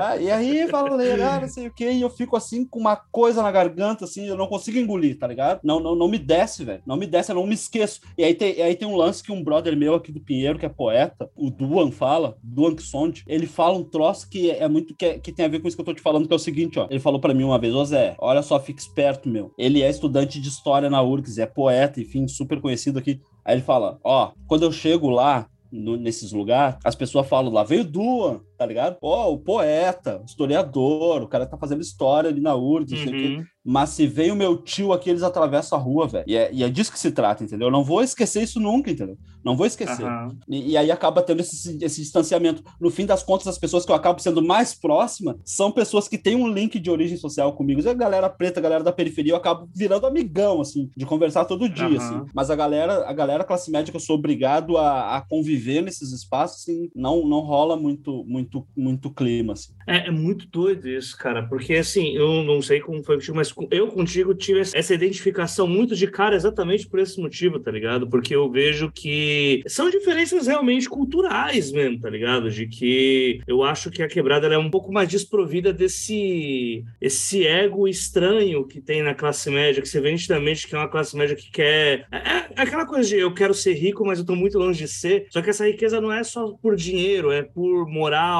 é por likes, é por é. uma imagem ilibada, uma mostrar que tem a moral mais pura e tal. E comigo rola muito mais isso. Eu não penso tanto nessa coisa do meu avô matou seu avô. Isso aí, eu, desculpa te interromper, mas eu também não. Isso não me vem na cabeça. Eu só tava teorizando uhum. esses dias de por que, que existe sim, distância. Sim, sim, assim, sim. Tá não, mas é que é muito doido assim. Você tá numa. Isso acontece várias vezes. E aí, tipo, nada contra a classe média, tem até amigos que são. Mas é, é realmente muito doido você tá numa roda assim e, e, tipo, eu lembro. Colocar uma história aqui, já que a gente tá num ritmo de bate-papo. O primeiro evento que eu participei de literatura eu fui convidado para fazer mesa, fazer quatro dias seguidos de mesa. E eu fiquei, nossa, mas quatro dias de mesa vai ser foda esse evento, né? Era para fazer uma atividade do, desse podcast ao vivo, né? E aí, beleza, né? Fomos lá, participei dos quatro dias lá, né? Falar, não, vai ter no último dia, vai ter uma confraternização de todo mundo que participou do evento evento e tal, né? E vai ser num karaokê X, vai ser todo pago pela organizadora do evento e tal. Falei, nossa, que massa, né? Não vou citar os nomes e tal, né? Mas aí, falei, cara, eu vou estar no mesmo ciclo com uma parte de gente que eu acompanho na internet, que eu já li, que eu admiro pra caramba, né, mano? Pô, vai ser uma chance foda de ter uns contatos e tal. Já tô vendo. Vai.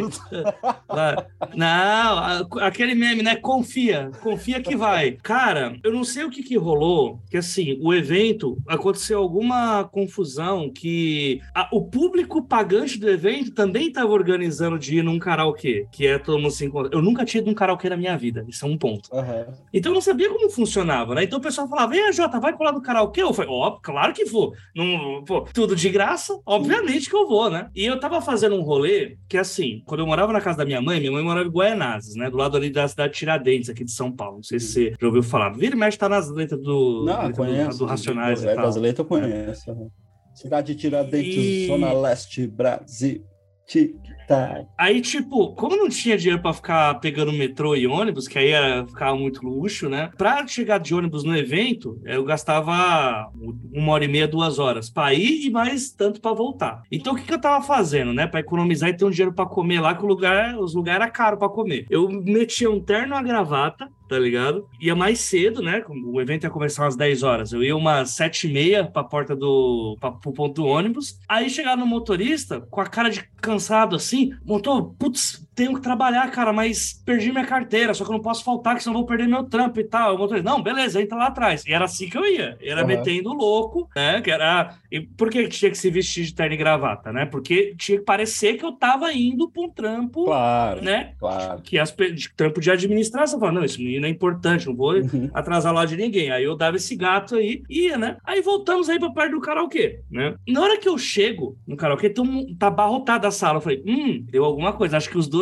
grupos se encontraram, né? Uhum. E aí tava rolando um tal de, pô, um monte de gente invadiu o nosso evento. De quem? Das pessoas que participaram do evento. E eu lembro que na hora que eu entrei na porta do, do karaokê, as pessoas que. Aquelas pessoas lá que eu falei, nossa, admiro pra caramba o trabalho dessas pessoas e tal. Cara, eu te juro, me olharam com uma cara de patroa, tipo, me mediram dos pés à cabeça com a cara de, olha aí mais um intruso. Uhum. Só que assim, aí vão falar, pô, Jota, mas como que você sabe que estavam te olhando assim? É, porra, porque eu participei de quatro mesas do evento. Eu com certeza fui a pessoa que mais participou de mesa daquele evento. Por que então que as pessoas olharam pra mim com cara de que eu era intruso? Era por causa de como eu tava vestido, Sim. tá ligado? Uhum. E aí, mano, essa foi, a- esse foi meu abre-alas do que é o mercado, tá ligado? Tô ligado. Aí eu falei, caralho, é essa que é a fita então. E aí ligaram pra a parte triste da história é que ligaram pra pessoa que tava organizando o evento e mandou cancelar os pagamentos do, do karaokê.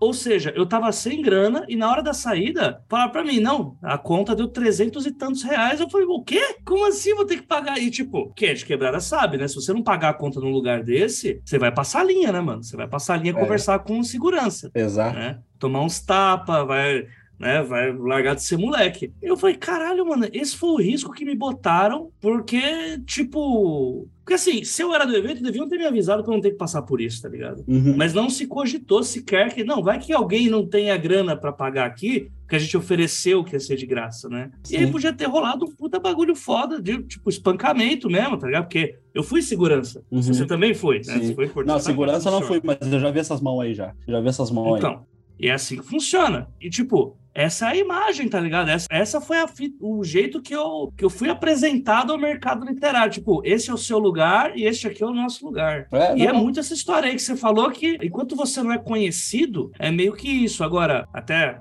eu vou para uma mais curta agora. Eu aí eu tava, fui fazer um curso agora faz um tempinho, e modéstia à parte, o- quem escreve com moralidade da quebrada e sabe escrever direitinho, o pessoal olha assim, eita, tem um negócio diferente, né? Porque vê pouco. E aí chegaram para mim, nossa, sua escrita é mó boa e tal. É quase como se você fosse um o Bukowski de Itaquera. Vai, vai pra puta que pariu, vai se fuder. Pô, enfia o Bukowski no seu cu, tá ligado? Eu nem não gosto do Bukowski. Beleza, escreve legal, tua história. Não gosto dele, não gosto das coisas que ele faz, não gosto das coisas que ele critica. Agora, não vem com essa fetichização filha da puta pra cima de mim, não, porque isso é fetiche em pobre. Não pode ver um pobre escrever direito que já vai, ah, o Bukowski de não sei das. Não, Aham. Bukowski da puta que pariu. O Bukowski que seja um AJ de, lá da, É. lá dos Estados Unidos. Porque aqui não vai rolar isso. Que é a diferença desse bagulho, né? Quando, quando os caras veem que você é alguma coisa, Aí começa a fetichização igual rola com você, diferente do com o seu amigo, né? Que é historiador e tal. Sim, mas, ô, meu, agora ouvindo tu falar disso, eu tava me lembrando aqui do seguinte: teve uma vez que eu ganhei um prêmio, tá ligado? Um prêmio todo chique lá. E aí eu fui com a minha mãe. E aí fui naquela estileira, assim, ó. Com um camisetão de time, aquela coisa toda de chinelo, tava. Eu fui de chinelo, assim, eu fui tomando um gelo. E, e aí chegamos uhum. lá, eu e a mãe, cara, tu não vai acreditar. E, e até, até aí tu, tu falou ali uma hora, ô oh, meu, mas como é que tu sabe que estavam te olhando estranho e tal? A gente sabe, velho. A gente sabe. É, eu, eu contando sabe, agora o que eu vou contar agora, as pessoas que. Tu, tu vai me entender, mas as pessoas que são de fora vão, iam querer relativizar. Será que foi isso mesmo? Mas, mas foi.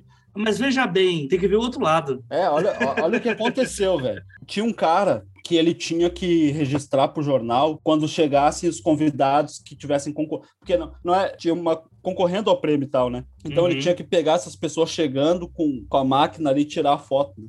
Quando eu cheguei, tá ligado? Tipo o carpete do Oscar, né? É tipo isso, é. Aí o cara tava escorado na parede quando eu cheguei, aí ele ouviu meus passos primeiro e se des... ele se desescorou da parede, olhou assim, quando ele me viu, ele, ah, se escorou de novo na parede, tá ligado? tipo, ah, esse aí não... esse aí não, tá ligado? Aí eu cheguei, velho, não, não acaba aí. Daí eu cheguei, eles tinham duas listas, tá ligado, meu? Eles tinham a lista dos premiados lá, enfim, e a lista dos convidados plateia e tal. Daí eu, eles perguntaram meu nome, eu falei, só que eles procuraram na lista da plateia, porque esse pau no cu aqui não vai ser um, um premiado, né? Aí olharam na lista da plateia e meu nome não tava ali, né? Eu falei, bom, e aí agora como é que a gente faz, né, velho? Porra, eu sou convidado, né? Não sei. Como é que a gente resolve isso aí? Daí a mina, não, peraí que eu vou falar com a minha chefe. E foi falar com a chefe. Ela com as duas listas na mão. Aí a chefe olhou uma lista, daí olhou a outra, mostrou, ó, ele tá aqui, ó. Aí ela voltou, ah, desculpa, eu não tinha visto, né? E teve que avisar o fotógrafo, tem que fotografar ele, tem que fotografar. Aí o fotógrafo se alertou e tirou as fotos. Velho, veja, tá ligado? Porque eles não, não acreditavam que tinha cara de um cara que tá recebendo um prêmio literário, tá ligado? Isso é muito doido. Mas só que ao mesmo tempo tem um negócio que eu fico problematizando sobre isso, eu falo, converso muito isso com a minha namorada namorada. Isso é uma tristeza, hum. velho, porque esses abismos, eles impedem uma série de relacionamentos entre pessoas que seria muito interessante e produtivo, sabe? Sim, tipo, cara, e, e, olha que doido. Uma outra vez, essa história é mais curtinha. Uma outra vez eu entrei numa livraria, assim, num bairro, o bairro mais burguês de Porto Alegre, assim. Eu entrei na livraria para ver se tinha o meu livro, tá ligado? Era no Moinhos de Ventos? Era no Moinhos, exatamente. No Moinhos. Conhece aqui? É, eu fui no. Teve um evento aí que eu fui no. Me chamaram pro único karaokê de Porto Alegre, aparentemente, que é no Moinhos. E eu cheguei, era tanta gente fazendo cosplay de João Dória, com a blusinha é amarrada isso, no é pescoço, que eu fiquei, meu é Deus aí, do céu. Era ali, era ali. Aí eu fui, entrei na livraria, pra, naquele naipão também, chinelo, camisa, pá. Uhum. Entrei na, na livraria, Daí, tipo assim, né? Aquela coisa que todo mundo já sabe, ninguém veio, ô meu, precisa de alguma coisa, ninguém. Aí tinha uma menina lá, uma funcionária, que ficou assim, ela me dava umas olhadas com medo, assim, velho, com medo. E não veio me dar nem oi, tá ligado? E eu fiquei esperando, daí nada. Daí eu fui lá no balcão, tinha uma outra senhora no balcão, falei, olha, eu quero ver se tem aí os supridores, né, e tal, não sei o quê. E ela, ah, vamos ver. Aí procuraram, inclusive tinha recém-chegado, tava nas gavetas, eles não tinham botado em exposição ainda. Ah, não, chegou aqui, não sei o quê. Daí eu comentei, né, pô, sou autor e tal, escrevi esse livro, né? Ah, que legal. Aí a menina ouviu e veio conversar comigo. Aí a gente começou, a gente ficou uma meia hora conversando, ela dizendo: Olha, eu trabalho aqui, mas eu sou escritora também, eu escrevo e tal. Ah, que tu escreve? Aí eu escrevo contos, não sei o quê. Aí a gente entrou num super debate sobre o que é mais difícil, escrever contos ou escrever narrativa longa, uhum. né? Aí eu comentei com ela: Não, mas olha só, tipo, para mim é fácil escrever narrativa longa, mas eu tenho dificuldade com contos, então não é bem assim. Tá? E aí eu fiquei pensando, eu fui embora dali pensando, tu vê, quando eu cheguei, ela não veio puxar assunto assunto comigo, tá ligado? Então tem uma uhum. série de, de, de, de, debates, assim, de, de, de, de trocar mesmo, tá ligado? Que poderia acontecer se não fosse esse preconceito quando eles olham pra gente, tá ligado? Sim. Não, se perde já na, assim, na ida, né? A sorte é que no meu caso eu era meio vacinado, porque, enfim, nós trampa com tudo, né?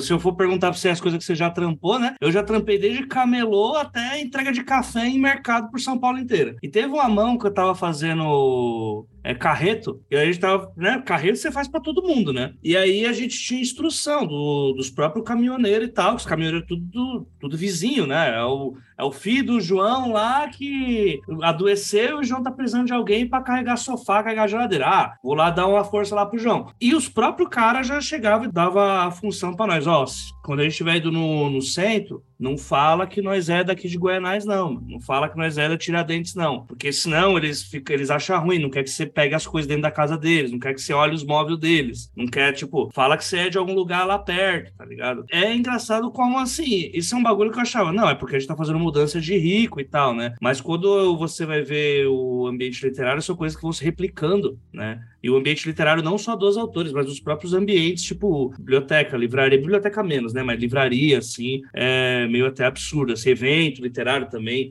é meio que isso, assim. Eu, inclusive, peguei o costume teu, tá? De agora, em evento literário, eu só vou de roupa de time agora. Não, essa Porque aí... é, é. Não, é pra ser isso. É pra já é para dar o estranhamento mesmo, porque senão, cara, depois a gente tem que se impor de algum jeito, tá ligado? Como eu não sou cria, né?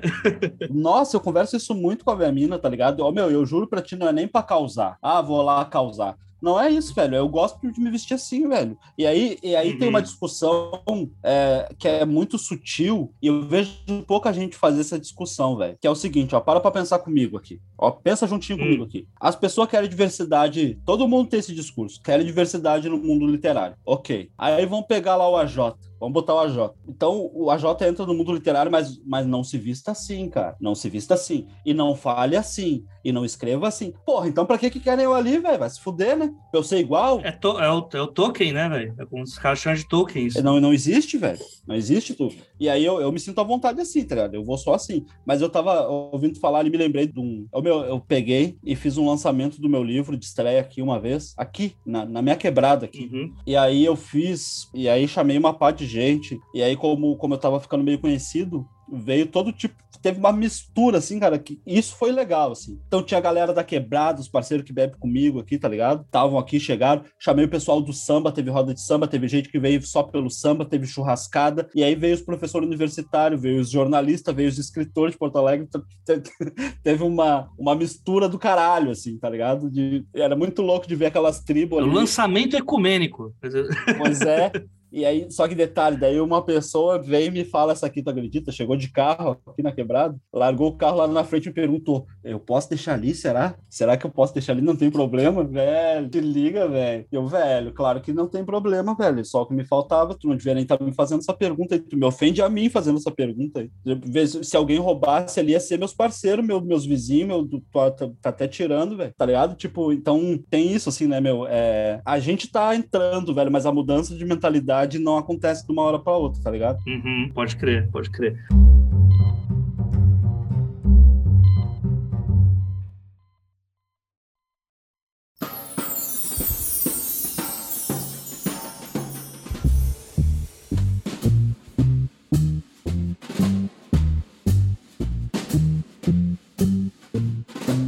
Só dá para você tirar o, o, costume dessa galera que nunca pisou na grama descalço é jogando real na água, jogando na água fria, né, velho? Uhum. Mas é, é, isso que é foda, assim, quando a gente para pra pensar, que é igual, você acabou de contar uma história muito da hora, mano, que é de conseguir fazer isso, né? Que é muito, é muito difícil você conseguir, né? Mas tem essa, por outro lado, tem essa restrição quase, né? Essa é uma coisa que até vai para a próxima parte que eu queria trocar ideia contigo, que a gente até gente conversou um pouco sobre isso lá na Bienal. Eu dei um exemplo que eu estava fazendo, eu tava fazendo um curso, né? Com foi nesse mesmo rolê aí do, do Bukowski aí, que eu fiquei assim, aquele meme lá que você tá de olho aberto, vou dormir, fecha o olho. Uhum qual de taquera? Abre o olho novo, puta que pariu.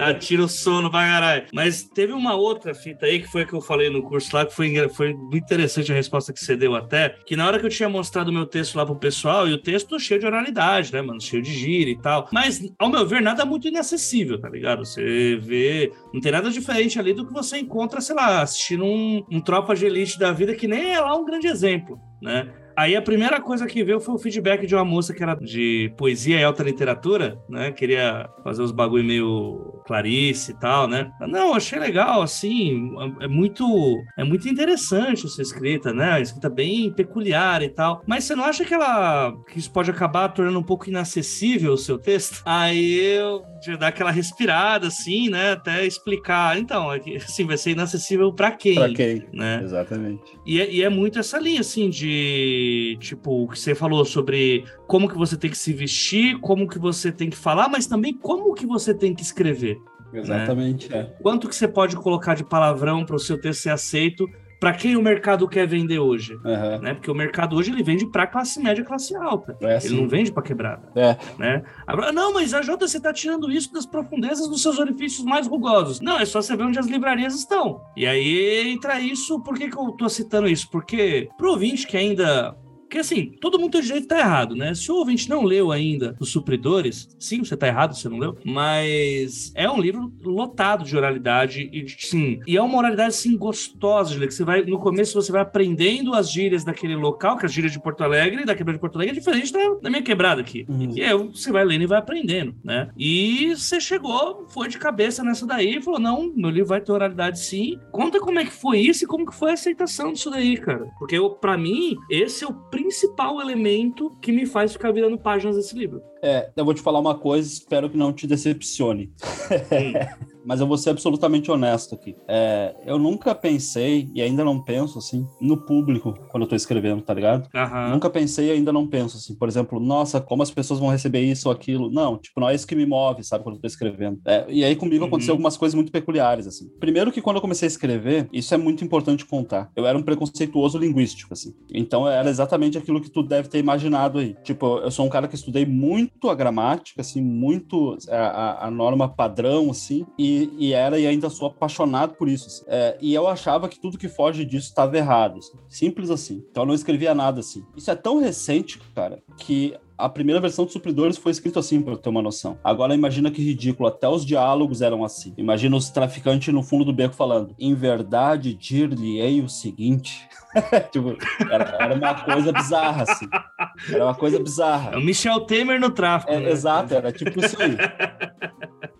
Aí, tipo, só que olha só que doido. Eu comecei a me relacionar com escritores no Facebook, nos grupos de escritores, assim tal. E, enfim, aí tinha todo um debate sobre isso e tinha várias posturas, assim. Olha, tinha uma postura bem radical que dizia assim: não, a escrita tem que se aproximar da oralidade, tanto nos diálogos como na narrativa em terceira pessoa, não interessa. Tinha essa postura. Tinha uma outra galera que dizia assim: não, eu acho que os diálogos podem ser mais próximos da oralidade, a narrativa em terceira pessoa não precisa e tal. E tinha eu eu que achava que tudo tinha que ser mais gramático, assim, mais, mais norma padrão, assim, porque eu achava errado, né, dizer nós vai, por exemplo. Uhum. É, é, claro que eu não notava que isso era violento comigo mesmo, com a minha forma de. Eu não pensava nisso, assim. Isso Sim. mudou quando. E, e aí, essa, esses debates com essas pessoas, as pessoas tinham argumentos, mas eles não me convenciam. E eu sou um uhum. cara que eu tô disposto a mudar de ideia, contanto que os teus argumentos sejam bons, assim. E, mas então, até então, nunca ninguém tinha me convencido. Aí um dia, ó que doido, cara, essa história é doida, porque eu conheci um, um linguista da Bahia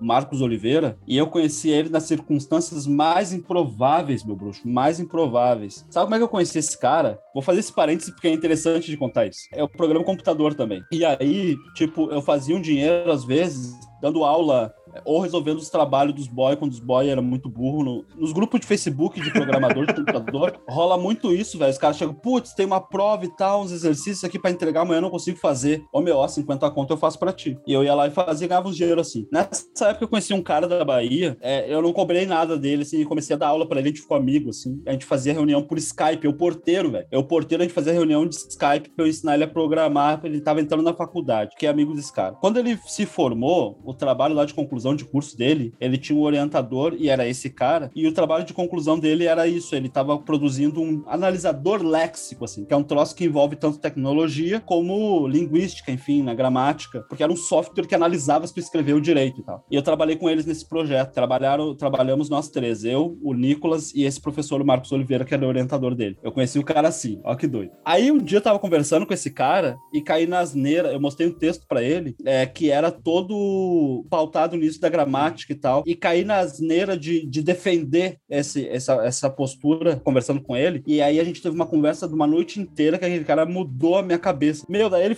eu não vou reproduzir a conversa inteira aqui, não teria como, mas foi porque foi uma noite inteira conversando, mas aquele cara foi o primeiro a me fazer perceber a linguagem como ferramenta de dominação, sabe? Perceber que tu dizer nós vai, dizer que isso é errado simplesmente, é preconceituoso, ele me fez entender isso. Me fez entender uhum. que o uhum. nós vai, inclusive, é mais inteligente do que o nós vamos, por causa daquilo que a gente estava tava conversando, deu uma série de exemplos e eu fiquei, puta que pariu, é verdade, velho. É, é, esses pau no cu, é, é, elitista e excludente tu ter essa ideia de certo e errado, e o certo é isso aqui, e vocês, do jeito que estão falando é errado, sabe, caiu a ficha, assim. E aí eu pensei, velho, eu vou ter que incorporar isso nos meus escritos, assim, tá ligado? E aí a primeira vez que eu fiz isso foi naquele texto que eu comentei, que eu postei no Facebook, Um Otário com Sorte, chama, esse continho. Foi a primeira vez que eu trabalhei a oralidade dos meus textos. E teve aquele resultado que eu te falei, das pessoas dizendo, pô, nem gosto de ler, mas foi, foi muito legal de ler e tal. E comecei a trabalhar isso direto. Aí meu primeiro livro, meu, o livro de estreia, né, o Vila Sapo, que é de contos, eu trabalho isso em todos os contos, assim, a oralidade. Trabalho em todos, assim, sabe? O Supridores já estava pronto a essa altura, daquele jeito que eu te falei, sem essa aproximação com a oralidade. Aí eu peguei Supridores e fui trabalhar a oralidade só nos diálogos por dois motivos, velho. Por dois motivos. É, primeiro, que eu não acho que. Sabe aquele ditado que eu nunca lembro? É impressionante. Eu nunca lembro direito como é, mas tu não vai jogar a criança, o,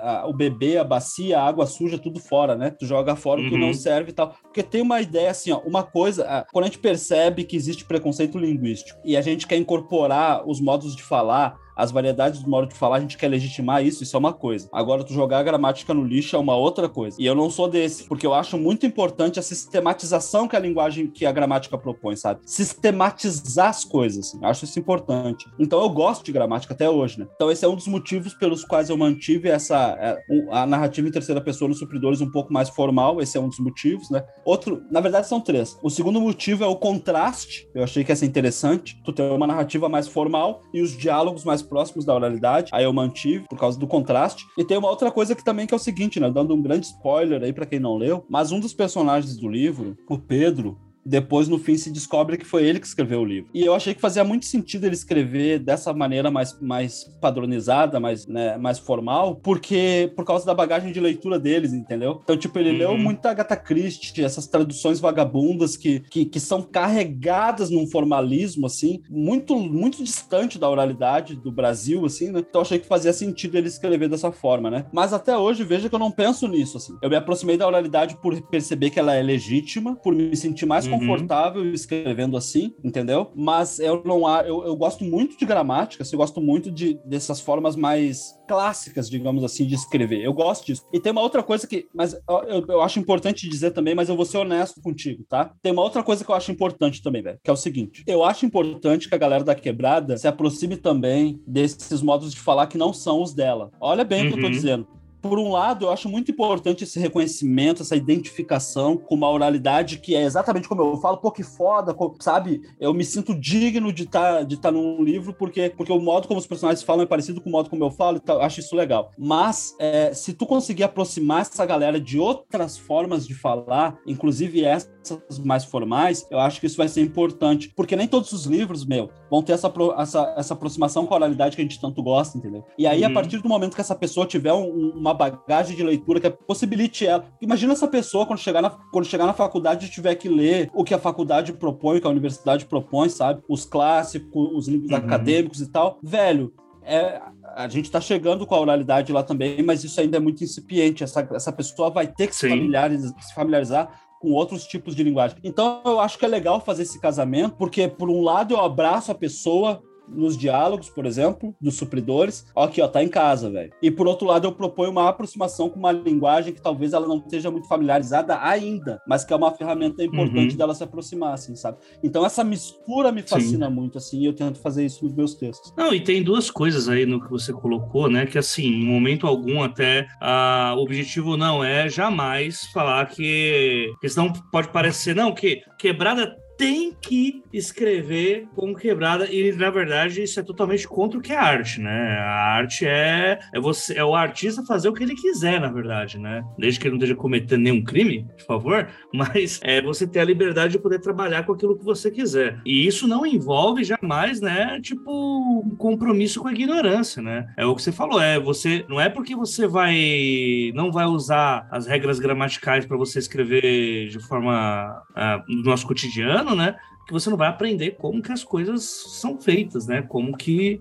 com que rola isso, né? Agora, sobre isso que você, que você falou sobre também saber outras línguas, é importante isso, principalmente porque a gente tem que. É uma coisa que eu venho repetindo muito, assim, que é o medo que eu tenho de. Que é, o que o, capitalismo faz, ele, ele compra as nossas. Eles compram os nossos ideais, ele compra as nossas identidades, né? E é um problema quando se a gente deixa de ser artista e começa a vender os nossos, nossos ideais, nossa, vender nosso, nossa moral, né? O que, que é isso? É, ah, eu, autor LGBT, só vou poder escrever história LGBT, porque senão o, meu, o público que me compra não quer mais. Ah, eu sou autor de quebrada, só vou poder escrever história estilo Rota 66 história de uh, romantização da pobreza porque é isso que meu público quer. E não é isso, né, cara? A arte é outra coisa, é você o que você quer fazer, você faz, né? E não é sobre dar o que o público quer, é dar o que o público precisa. É, mas sabe que eu sou bastante flexível com isso, assim, tipo, eu não acho nem que é um problema o cara. E tem muita gente que faz isso, né? Que é justamente isso, tipo, tu ser. Tem uma vez um, um autor, um escritor, assim, que eu admiro muito, até foi bastante forte o que ele disse sobre isso, perguntaram para ele sobre isso, né? Ele falou: uhum. não sou lacaio dos meus leitores, velho. Tipo, isso é forte, assim. Não tô nem aí para eles, assim. É forte, mas eu meio que concordo com isso, sim. Mas, mas a gente tem, mas tem muito escritor que é lacaio do, do, do público, assim. Então, tipo, eu vou mas por produzir... que, é? é? Sim, e eu não acho que isso é um problema, assim, na real. Eu, mas, eu, uhum. mas eu tô uhum. contigo. Eu tô contigo. Isso tem pouco a ver com arte. É, é que o meu problema aí, eu falei até, desculpa te interromper, é que assim, para mim, não é nenhum. para mim, tá tudo bem você ser um cara comercial, o problema é o tem que. Sacou? Tipo, é, vou, aí, tipo, aí vira a pessoa, não, agora eu quero fazer, sei lá, vou escrever um, uma parada mais satírica com a alta classe. Aí o editor vem e fala pra mim, não, isso aí não é o que o seu público quer, não. Faz uma coisa mais parecida com a última que você fez, porque esse aí não... E aí você começa a se privar daquilo que você quer fazer, porque você tem que seguir. Aí eu acho que aí começa o problema, tá ligado? Agora, se é opcional do autor, não, só vou escrever o que o meu público quer. Aí lindo, cara. Aí só vai de cabeça. Exato. Mas eu vou te confessar uma coisa. Eu tenho sentido uma pressão, porque eu sempre achei que não sentiria. Eu sempre tive essa cabeça que eu tenho até hoje. Assim, eu acho que a gente tem que fazer o que a gente tá com vontade, que a gente tá afim com tesão. Eu acho Pode que crer. se eu fosse me deixar levar, por exemplo, fidelizar público, assim, eu ia perder a vontade de escrever. Olha, nem era isso que eu queria escrever, mas eu acho que as pessoas vão gostar, então vou fazer assim, sabe? Tipo, não. Tipo, eu, eu quero escrever o que, o que eu tenho vontade. Porém, é, eu tenho sentido uma pressão que eu nunca achei que eu ia sentir, que é o seguinte, cara. É assim, meu, eu, tipo, eu, um monte de gente começou a ler meu livro, tá ligado? Muita gente, assim, uhum. assim, no país inteiro. E quando eu me sento para escrever, eu não consigo esquecer isso. Eu, eu achei que ia ser fácil, mas eu não consigo. E, e aí eu vou escrevendo. A camisa tá pesando, né? Eu vou escrevendo e vou pensando o que que vão pensar disso aqui, tá ligado? Tipo, eu fico, eu não consigo, eu, eu tenho, tô sendo absolutamente honesto contigo, assim, tipo, me atrapalha, assim, me atrapalha. É um peso, assim, a mais, assim, sabe? Uma, tem um lance de responsa. Eu não quero decepcionar as pessoas. Ao mesmo tempo que eu quero fazer o que eu quero fazer, eu também não quero decepcionar essas pessoas porque é um lance de carinho, tá ligado? As pessoas gostam do, do quando as pessoas gostam do trabalho, esse carinho automaticamente é um carinho para ti, velho. E eu não quero aparecer com, com, um trabalho que desagrade as pessoas. Assim. É muito complicado, assim, velho. Então, eu tento fazer com que isso não determine como eu vou escrever, mas é um peso. Assim. Uhum. É, isso que você tá falando é o peso da camisa. Você tá assistindo o peso da camisa agora. pois é. Cara, era fácil quando tava lá no, no 15 de Piracicaba, lá, escrevendo, bonitinho. Virou artilheiro do campeonato, foi pra final do Jabuti. Agora, agora tem que ser só jogo de time grande, falei. Agora já era, irmão. É, o lance é esse, o desafio é esse, assim. Na real, tô dando tudo de mim, assim, tá ligado? Tipo, uhum. mas é, mas é, mas tem uma pressão, assim, tem uma pressão. Eu imagino, imagino.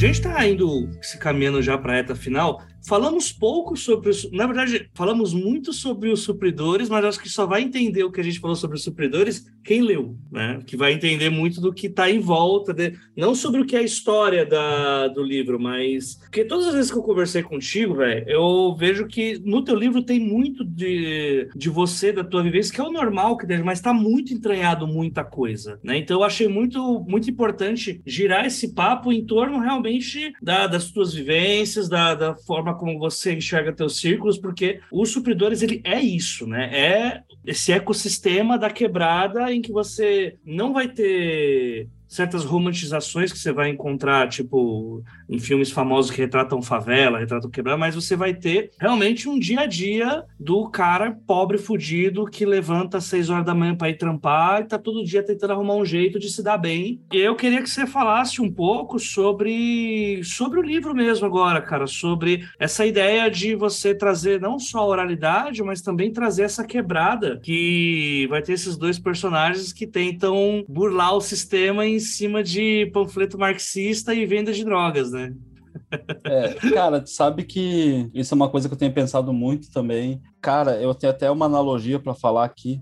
Vou falar rapidamente, acho que ajuda a ilustrar o que eu tô querendo dizer, né? Eu já viu aquela, aquela historinha da, da borboleta e, do, e da centopeia, velho? Tá ligado? A borboleta, era o bicho mais bonito da floresta, todo mundo achava a borboleta lindona e tal, mas quando ela passava, e ela gostava de ser admirada pelos outros animaizinhos da floresta e tal, mas quando ela passava e ao mesmo tempo passava a centopeia dançando, ninguém prestava atenção na beleza da borboleta, as pessoas olhavam a centopeia, né? E aí um dia, a borboleta irritada com isso, fez um plano diabólico para a centopeia nunca mais conseguir dançar, né? Ela falou o seguinte, centopeia, eu quero aprender a dançar contigo, tu me ensina? Como é que tu faz? Tu mexe primeiro a pata 27, depois é a 32, ou como é que começa? E a centopeia, cara, eu nunca tinha pensado nisso, e começou, deixa eu ver aqui, eu acho que eu começo com a... E ela nunca mais conseguiu dançar, porque ela começou a prestar atenção no que ela estava fazendo. Então, tipo, é, depois que eu publiquei, eu tenho sido levado a pensar coisas sobre o meu processo criativo, sobre as coisas que eu escrevo, e eu tenho medo de perder a espontaneidade com as coisas que eu produzo. Uma dessas coisas que eu tenho sido levado a pensar, e eu nunca tinha pensado, mano, é o seguinte, no fundo, eu não... A quebrada não é a temática dos meus livros, livros, assim. Isso é uma conclusão que eu só cheguei depois, eu nunca tinha parado para pensar nisso, é bem recente, assim. Eu acho que é uma coisa até mais especial do que isso, sabe? Porque é diferente tu pensar, ah, vou escrever um livro sobre quebrada, aí tu escreve.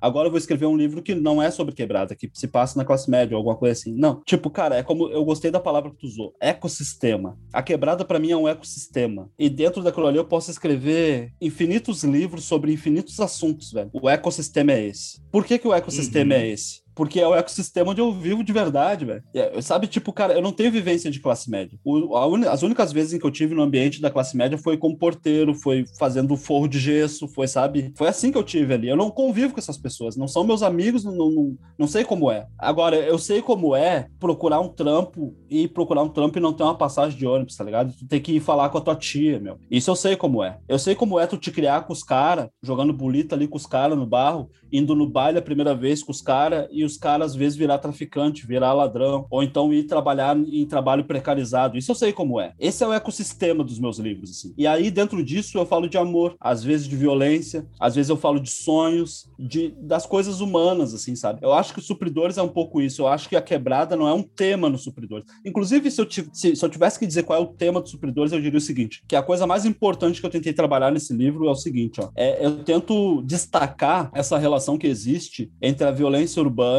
e a injustiça social, né? É isso que eu quis trabalhar ali no fundo. O que, que isso significa? Cara, tu não, estoura um tiroteio aqui, estoura um tiroteio ali, não sei o que, tu não gosta disso? Tu, tu é contra isso? Então, cara, não é encher as ruas de polícia, isso não vai adiantar, sabe? Porque isso aconteceu porque as pessoas, através do trabalho, elas não têm dignidade, velho. Esse é o problema. Então tu precisa de distribuição uhum. de renda mais igualitária. Esse é, o, esse, é, esse é o principal assunto que eu quis trabalhar nos supridores, né? E aí a temática a, acaba que a periferia não é uma temática, né? É o ambiente, na verdade, né? Só que é um ambiente muito vivo, por causa de. Porque todos os setores eles estão muito bem estabelecidos, é, né? E, e, aí eu faço isso porque é dali que eu olho pro mundo, tá ligado, velho? Se tu parar pra pensar, é dali que a gente olha pro mundo. Tudo que tu pensa, tudo que tu tenta criticar, a política, a arte, a universidade, o que tu for criticar criticar, tu tá criticando com esse olhar, velho. O olhar de quem tá lá e que é dali que tu olha o pôr do sol todo dia, velho. É com esse olhar que eu olho pro mundo, então é esse olhar que eu tento trazer nas coisas que eu escrevo, tá ligado? Uhum. Não, perfeito, perfeito. Eu, eu gosto de. Eu gosto da forma como você coloca isso, porque eu sempre pergunto para. Eu conheço poucos escritores de quebradas. Assim, conheço poucos, queria conhecer muito mais mas com os poucos que eu conheço, é engraçado que é, é, um sentimento que a pessoa não sabe realmente dizer, porque de fato não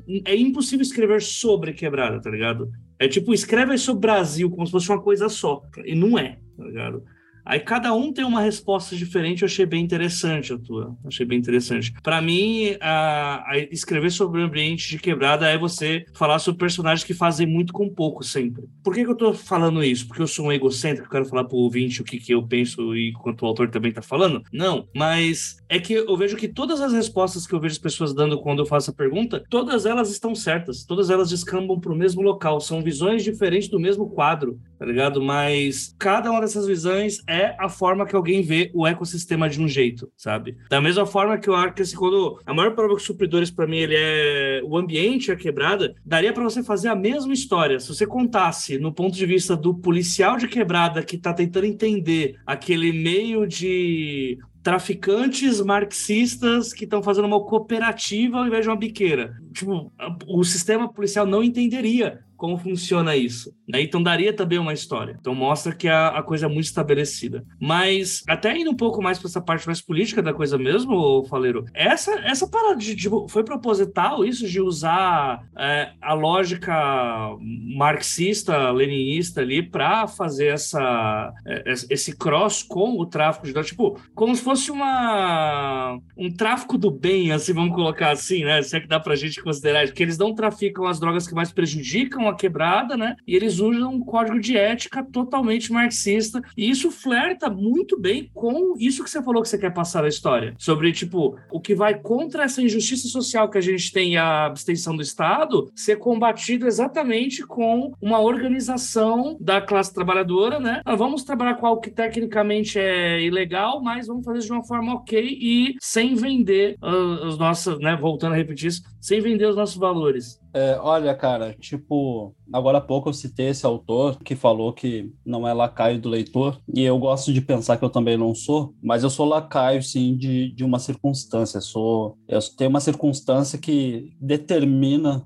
sobre o que, que eu vou escrever, que é o seguinte: eu não consigo evitar isso, assim, sabe? Com muito esforço, talvez eu até conseguisse, mas eu não quero fazer esse esforço, eu quero me deixar levar, entendeu? E aí é o seguinte, ó, esse contexto que me domina é o seguinte: eu escrevo sobre as coisas que estão mais borbulhando na minha cabeça naquele momento, percebe? Então, por exemplo, quando eu escrevi os Supridores, nada me impedia de escrever sobre um astronauta ou sobre um jogador de futebol. Eu podia escrever sobre uma flor, eu podia escrever sobre qualquer coisa, mas naquele momento martelava muito na minha cabeça e ele foi escrito há bastante tempo, os supridores, né? É, naquele momento, eu, cara, eu tinha recém entrado em contato com o pensamento marxista. É, quando a minha irmã me levou para o teatro, eu conheci o pessoal do povo do teatro todo marxista. Foi a primeira vez que eu tive contato com pessoas falando a respeito disso e dei uma lida num ou outro texto acadêmico sobre isso, sabe? Tipo, e, e, e outra coisa que estava borbulhando na minha cabeça é que eu tinha recém começado a problematizar a sociedade. Até aquele momento da minha vida, eu era um cara alienado, não pensava muito sobre por que, que as pessoas são pobres. Naquele momento, eu estava explodindo na minha cabeça, velho, e eu trabalhei no supermercado naquela época, eu tipo, porra, velho, eu carrego caixa de chocolate o dia todo e eu não posso comprar um para mim, velho.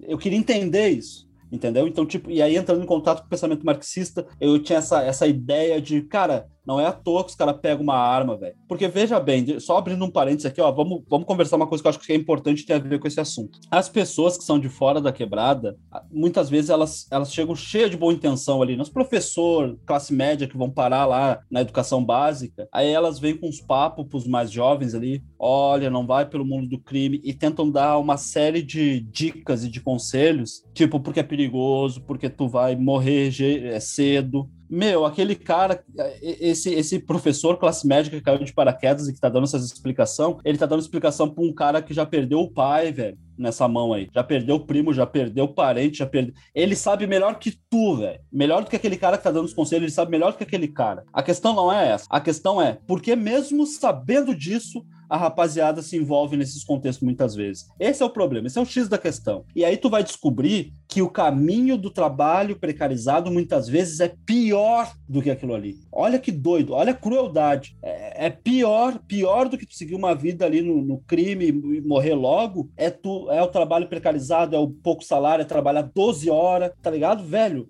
Esse é o X da questão, né? Por que, que eu tô falando tudo isso? Porque todas essas coisas estavam borbulhando na minha cabeça, inclusive o marxismo, que é uma maneira de, de encarar esses problemas, quando eu escrevi os supridores, percebe? Então, naquele momento, eu podia escrever sobre qualquer coisa, ok, mas, mas o fato de tudo isso estar borbulhando na minha cabeça me empurrou a escrever os supridores. Eu não consegui evitar, sabe? O, super, eu, eu, até às vezes digo isso, assim, tipo, é, como é que eu vou te explicar, a Jota? Não é que eu fiz um trabalho ativo e consciente para acontecer os supridores. Eu só precisei parar de fazer o trabalho para ele não sair. É, foi um vômito vômito, assim, foi um desabafo, assim. Ele, ele tava uhum. aqui dentro querendo sair e eu só precisei deixar, sabe? Sai, sabe? Só sai, entendeu? E é assim que costuma ser as coisas que eu escrevo, assim. O que hoje tá borbulhando na minha cabeça é o que é o que é por ali que eu vou, entendeu? Porque isso acaba me dando ânimo para, enfim, eu não preciso fazer muito esforço, entendeu? Porque simplesmente sai assim com muita naturalidade, porque são ideias que estão vivas dentro de mim, entendeu? Perfeito, perfeito.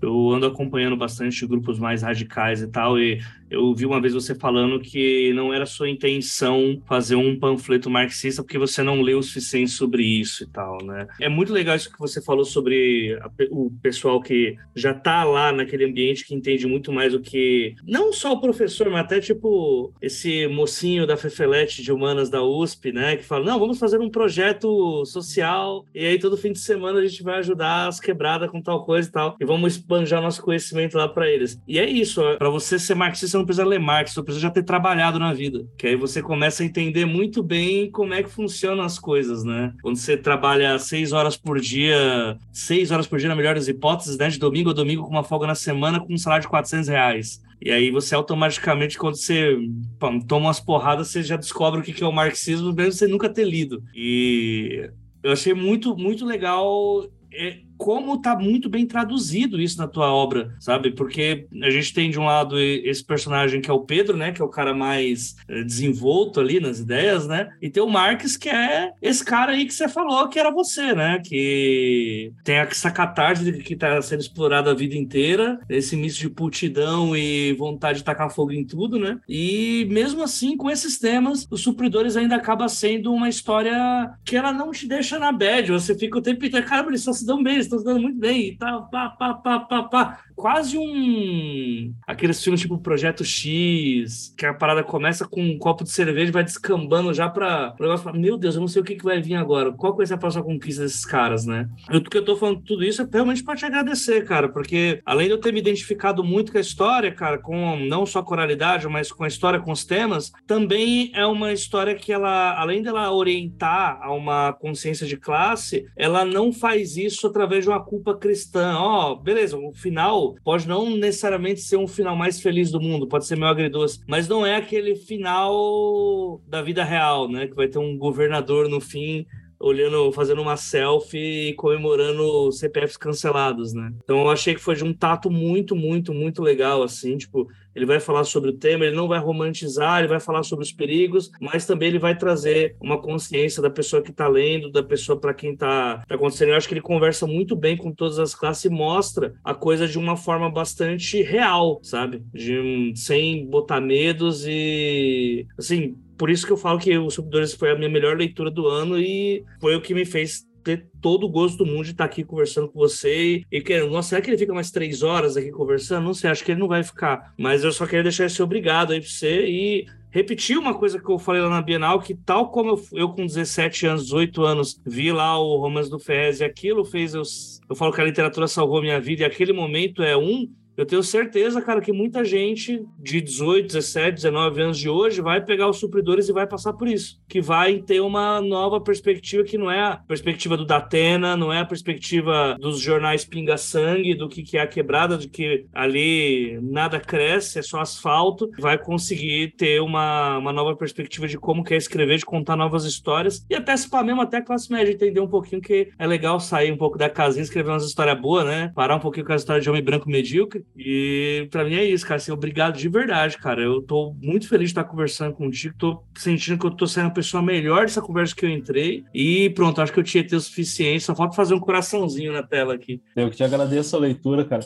Mas sabe que tem um troço curioso nos supridores que foi involuntário, assim, eu não, eu não fiz de propósito. Até porque eu era um autor bastante é, imaturo quando eu escrevi, né? Então foi sem querer, assim. Mas acaba que os supridores, ele tem uma coisa quase universal, assim, que ele trata da exploração de uma perspectiva de classe mesmo. E se tu parar pra pensar, uhum. todo mundo se sente explorado no Brasil. Todo mundo. Então, tipo, o cara, se por acaso acontecer, supridor de supermercado ali, um repositor ali, um, um, um estoquista, pegar e ler, se por acaso acontecer, ele vai dizer, nossa, eu sou explorado mesmo, tá? Mas se o motorista de ônibus pegar, ele vai também se sentir explorado, vai se identificar. professor universitário, tu ganha 10 mil aí para dar aula na USP, ele acha que ele é também explorado, ele acha que tem gente ganhando mais. Então, não importa quanto a pessoa ganhe, ela sempre se sente explorada, né? Isso acaba fazendo os supridores conversar com, com, com uma quantidade grande de pessoas, assim. A pessoa nunca acha que o problema é ela mesma, sabe? Já viu isso, cara? Isso é muito uhum. doido, né? Tipo, porque, tipo, a gente olha o Brasil, é, essa distribuição de renda obscena que se tem no Brasil, Aí eu penso assim, ah, eu ganho salário mínimo, isso aí não é comigo, eu, eu tô fudido aqui. Vocês que, pum.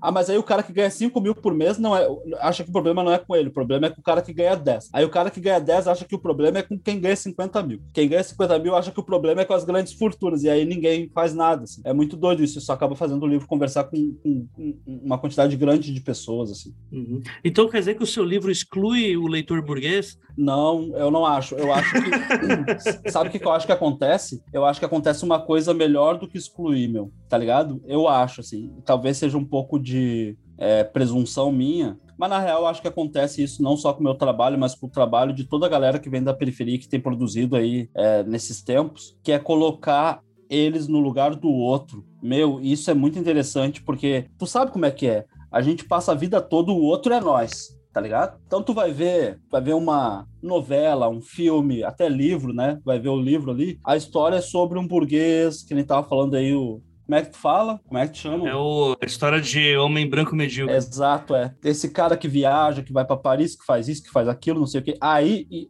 já viu que a subjetividade dele é toda desenvolvida, mas esse campo é muito estranho pra gente, assim. Então, por que, que é estranho? Porque esse cara tá. Tem alguém maldoso na família dele que, que e aí ele vai brigar por causa da herança. Vê se isso tem cabimento, velho. Eu, eu vou saber, eu não, eu não faço ideia do que seja. Eu, Porque a vida dele tá tão resolvida já que o problema dele é ter ficado broxa aos 40. É, é doido, velho. Tipo, então o tempo todo a gente percebe lendo isso que a gente é o outro, assim. E aí, nas raras vezes em que aparece um cara como a gente ali, esse cara não é desenvolvido, né? Esse cara é um ladrão que apareceu e sequestrou alguém. É caricato, né? Um, um, empregado que abriu a porta, serviu um café e deu. Cara, e aí a gente fica o tempo todo com essa sensação de que a gente tá ali, aqui, dentro desse universo, a gente é o outro. Eu acho que os nossos livros, o pessoal que vem da quebrada propõe o contrário. Agora vocês são os outros, tá ligado? Então, tipo, no meu, um exemplo, é, eu, eu tenho um conto no meu livro de estreia, Vila Sapo, que chama Dignidade Relâmpago, tá ligado? Que é uma. Eu faço essa brincadeira com nome do, do, do título do conto, porque na, acontece um sequestro relâmpago, tá ligado? Só que do, da perspectiva que eu conto a história é dignidade relâmpago, porque os caras pegam uma tia botam ela no porta-mala e ficam dando volta em Porto Alegre com o carro e usando o cartão dela para comprar cerveja, para comprar coisa.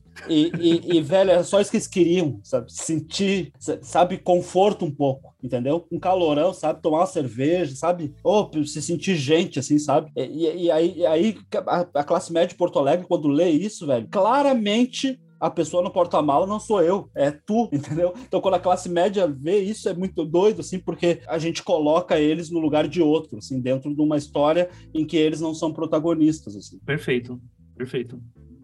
Eu tô louco para ler o Vila Sapo, tô com ele aqui, tá na, tá na listinha, tô bem ansioso aí para Todos são contos, né? Sim, sim. Tem o, o último texto, Perfeito. passa por crônica, se quiser. Mas eu botei ele uhum. no livro de contos, é um conto com cara de crônica. Massa, massa. Valeiro, tô feliz demais com o papo, cara, de verdade. Tô feliz demais com o papo. Cara, eu vou, vou pedir para você fazer o seu jabá aí agora. O que, que tem por vir aí? Se quiser falar sobre. chamar o pessoal para comprar os supridores Vila Sapo. Se quiser dar uma sinopse, quiser falar o que, que tá vindo por aí. Esse é o seu momento aí de vender seu peixe. Manda aí o pessoal te deixar rico. Cara, é, então, eu sou autor né, do Vila Sapo, foi meu livro de estreia. É um livro de contos, originalmente com seis contos publicados pela Venas Abertas, mas esse livro tá para ser relançado pela Todavia com um conto inédito, né? Então, tem, tem um conto que é inédito, então são sete histórias agora, e a gente vai é, relançar pela Todavia agora nos próximos dias. É, esse mês ainda deve ter lançamento em São Paulo, Rio, Brasília, Fortaleza, eu acho também. É, e aí, então, o Vila Sapo vai ser relançado, né? Tem os Supridores também, o romance saiu pela Todavia em 2020, que foi o finalista do Jabuti. Eu lancei o um livro de crônicas em 2021, que chama Mas em que mundo tu vive? Que é a reunião das crônicas que é, eu escrevi durante dois anos, de 2019 e 2021, na revista digital Parênteses, saiu pela Todavia também. E agora eu estou trabalhando num novo romance que tem. A gente tem a ideia de publicar o ano que vem, é, no segundo semestre do ano que vem, que tem o nome provisório de Quase Homem. Tu viu aquilo que a gente estava conversando, que eu falei que eu sou impelido a escrever coisas, né? Eu sou empurrado a escrever coisas que estão borbulhando dentro de mim. Então tem borbulhado uhum. muito dentro de mim as questões de gênero, né?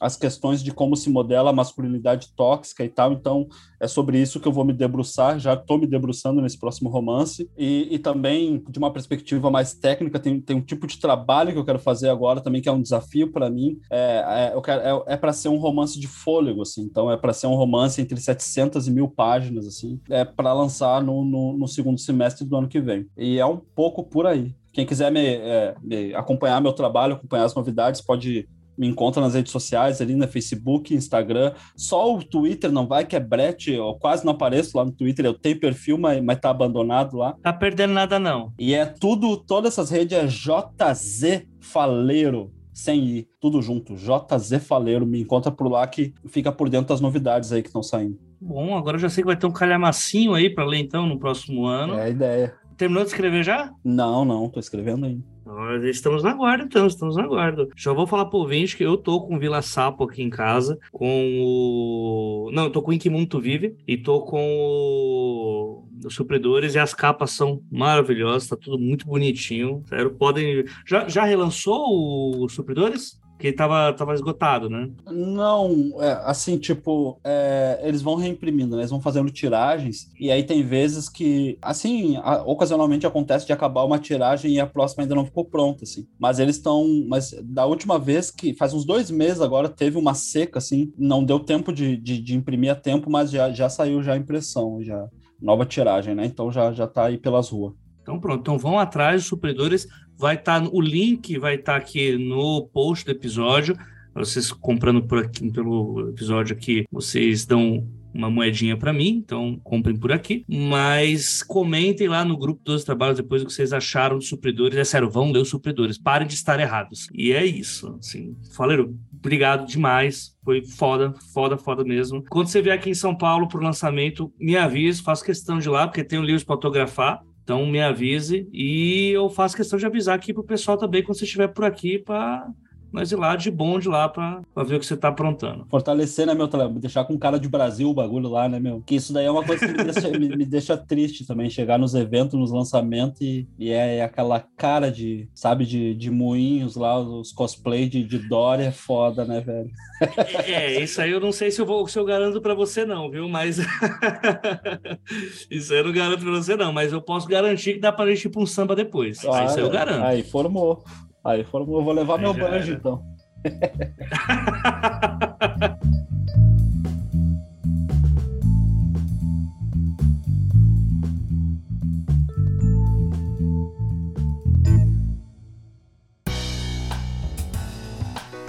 Esse podcast acontece graças ao trabalho de várias pessoas. Identidade sonora: Lauro Cossilba e Yara Teles. Parte técnica: Luiz Beber. Gravação, pauta e edição final: Projeto Oliveira, este que vos fala. Obrigado por acompanhar e até a próxima quinzena.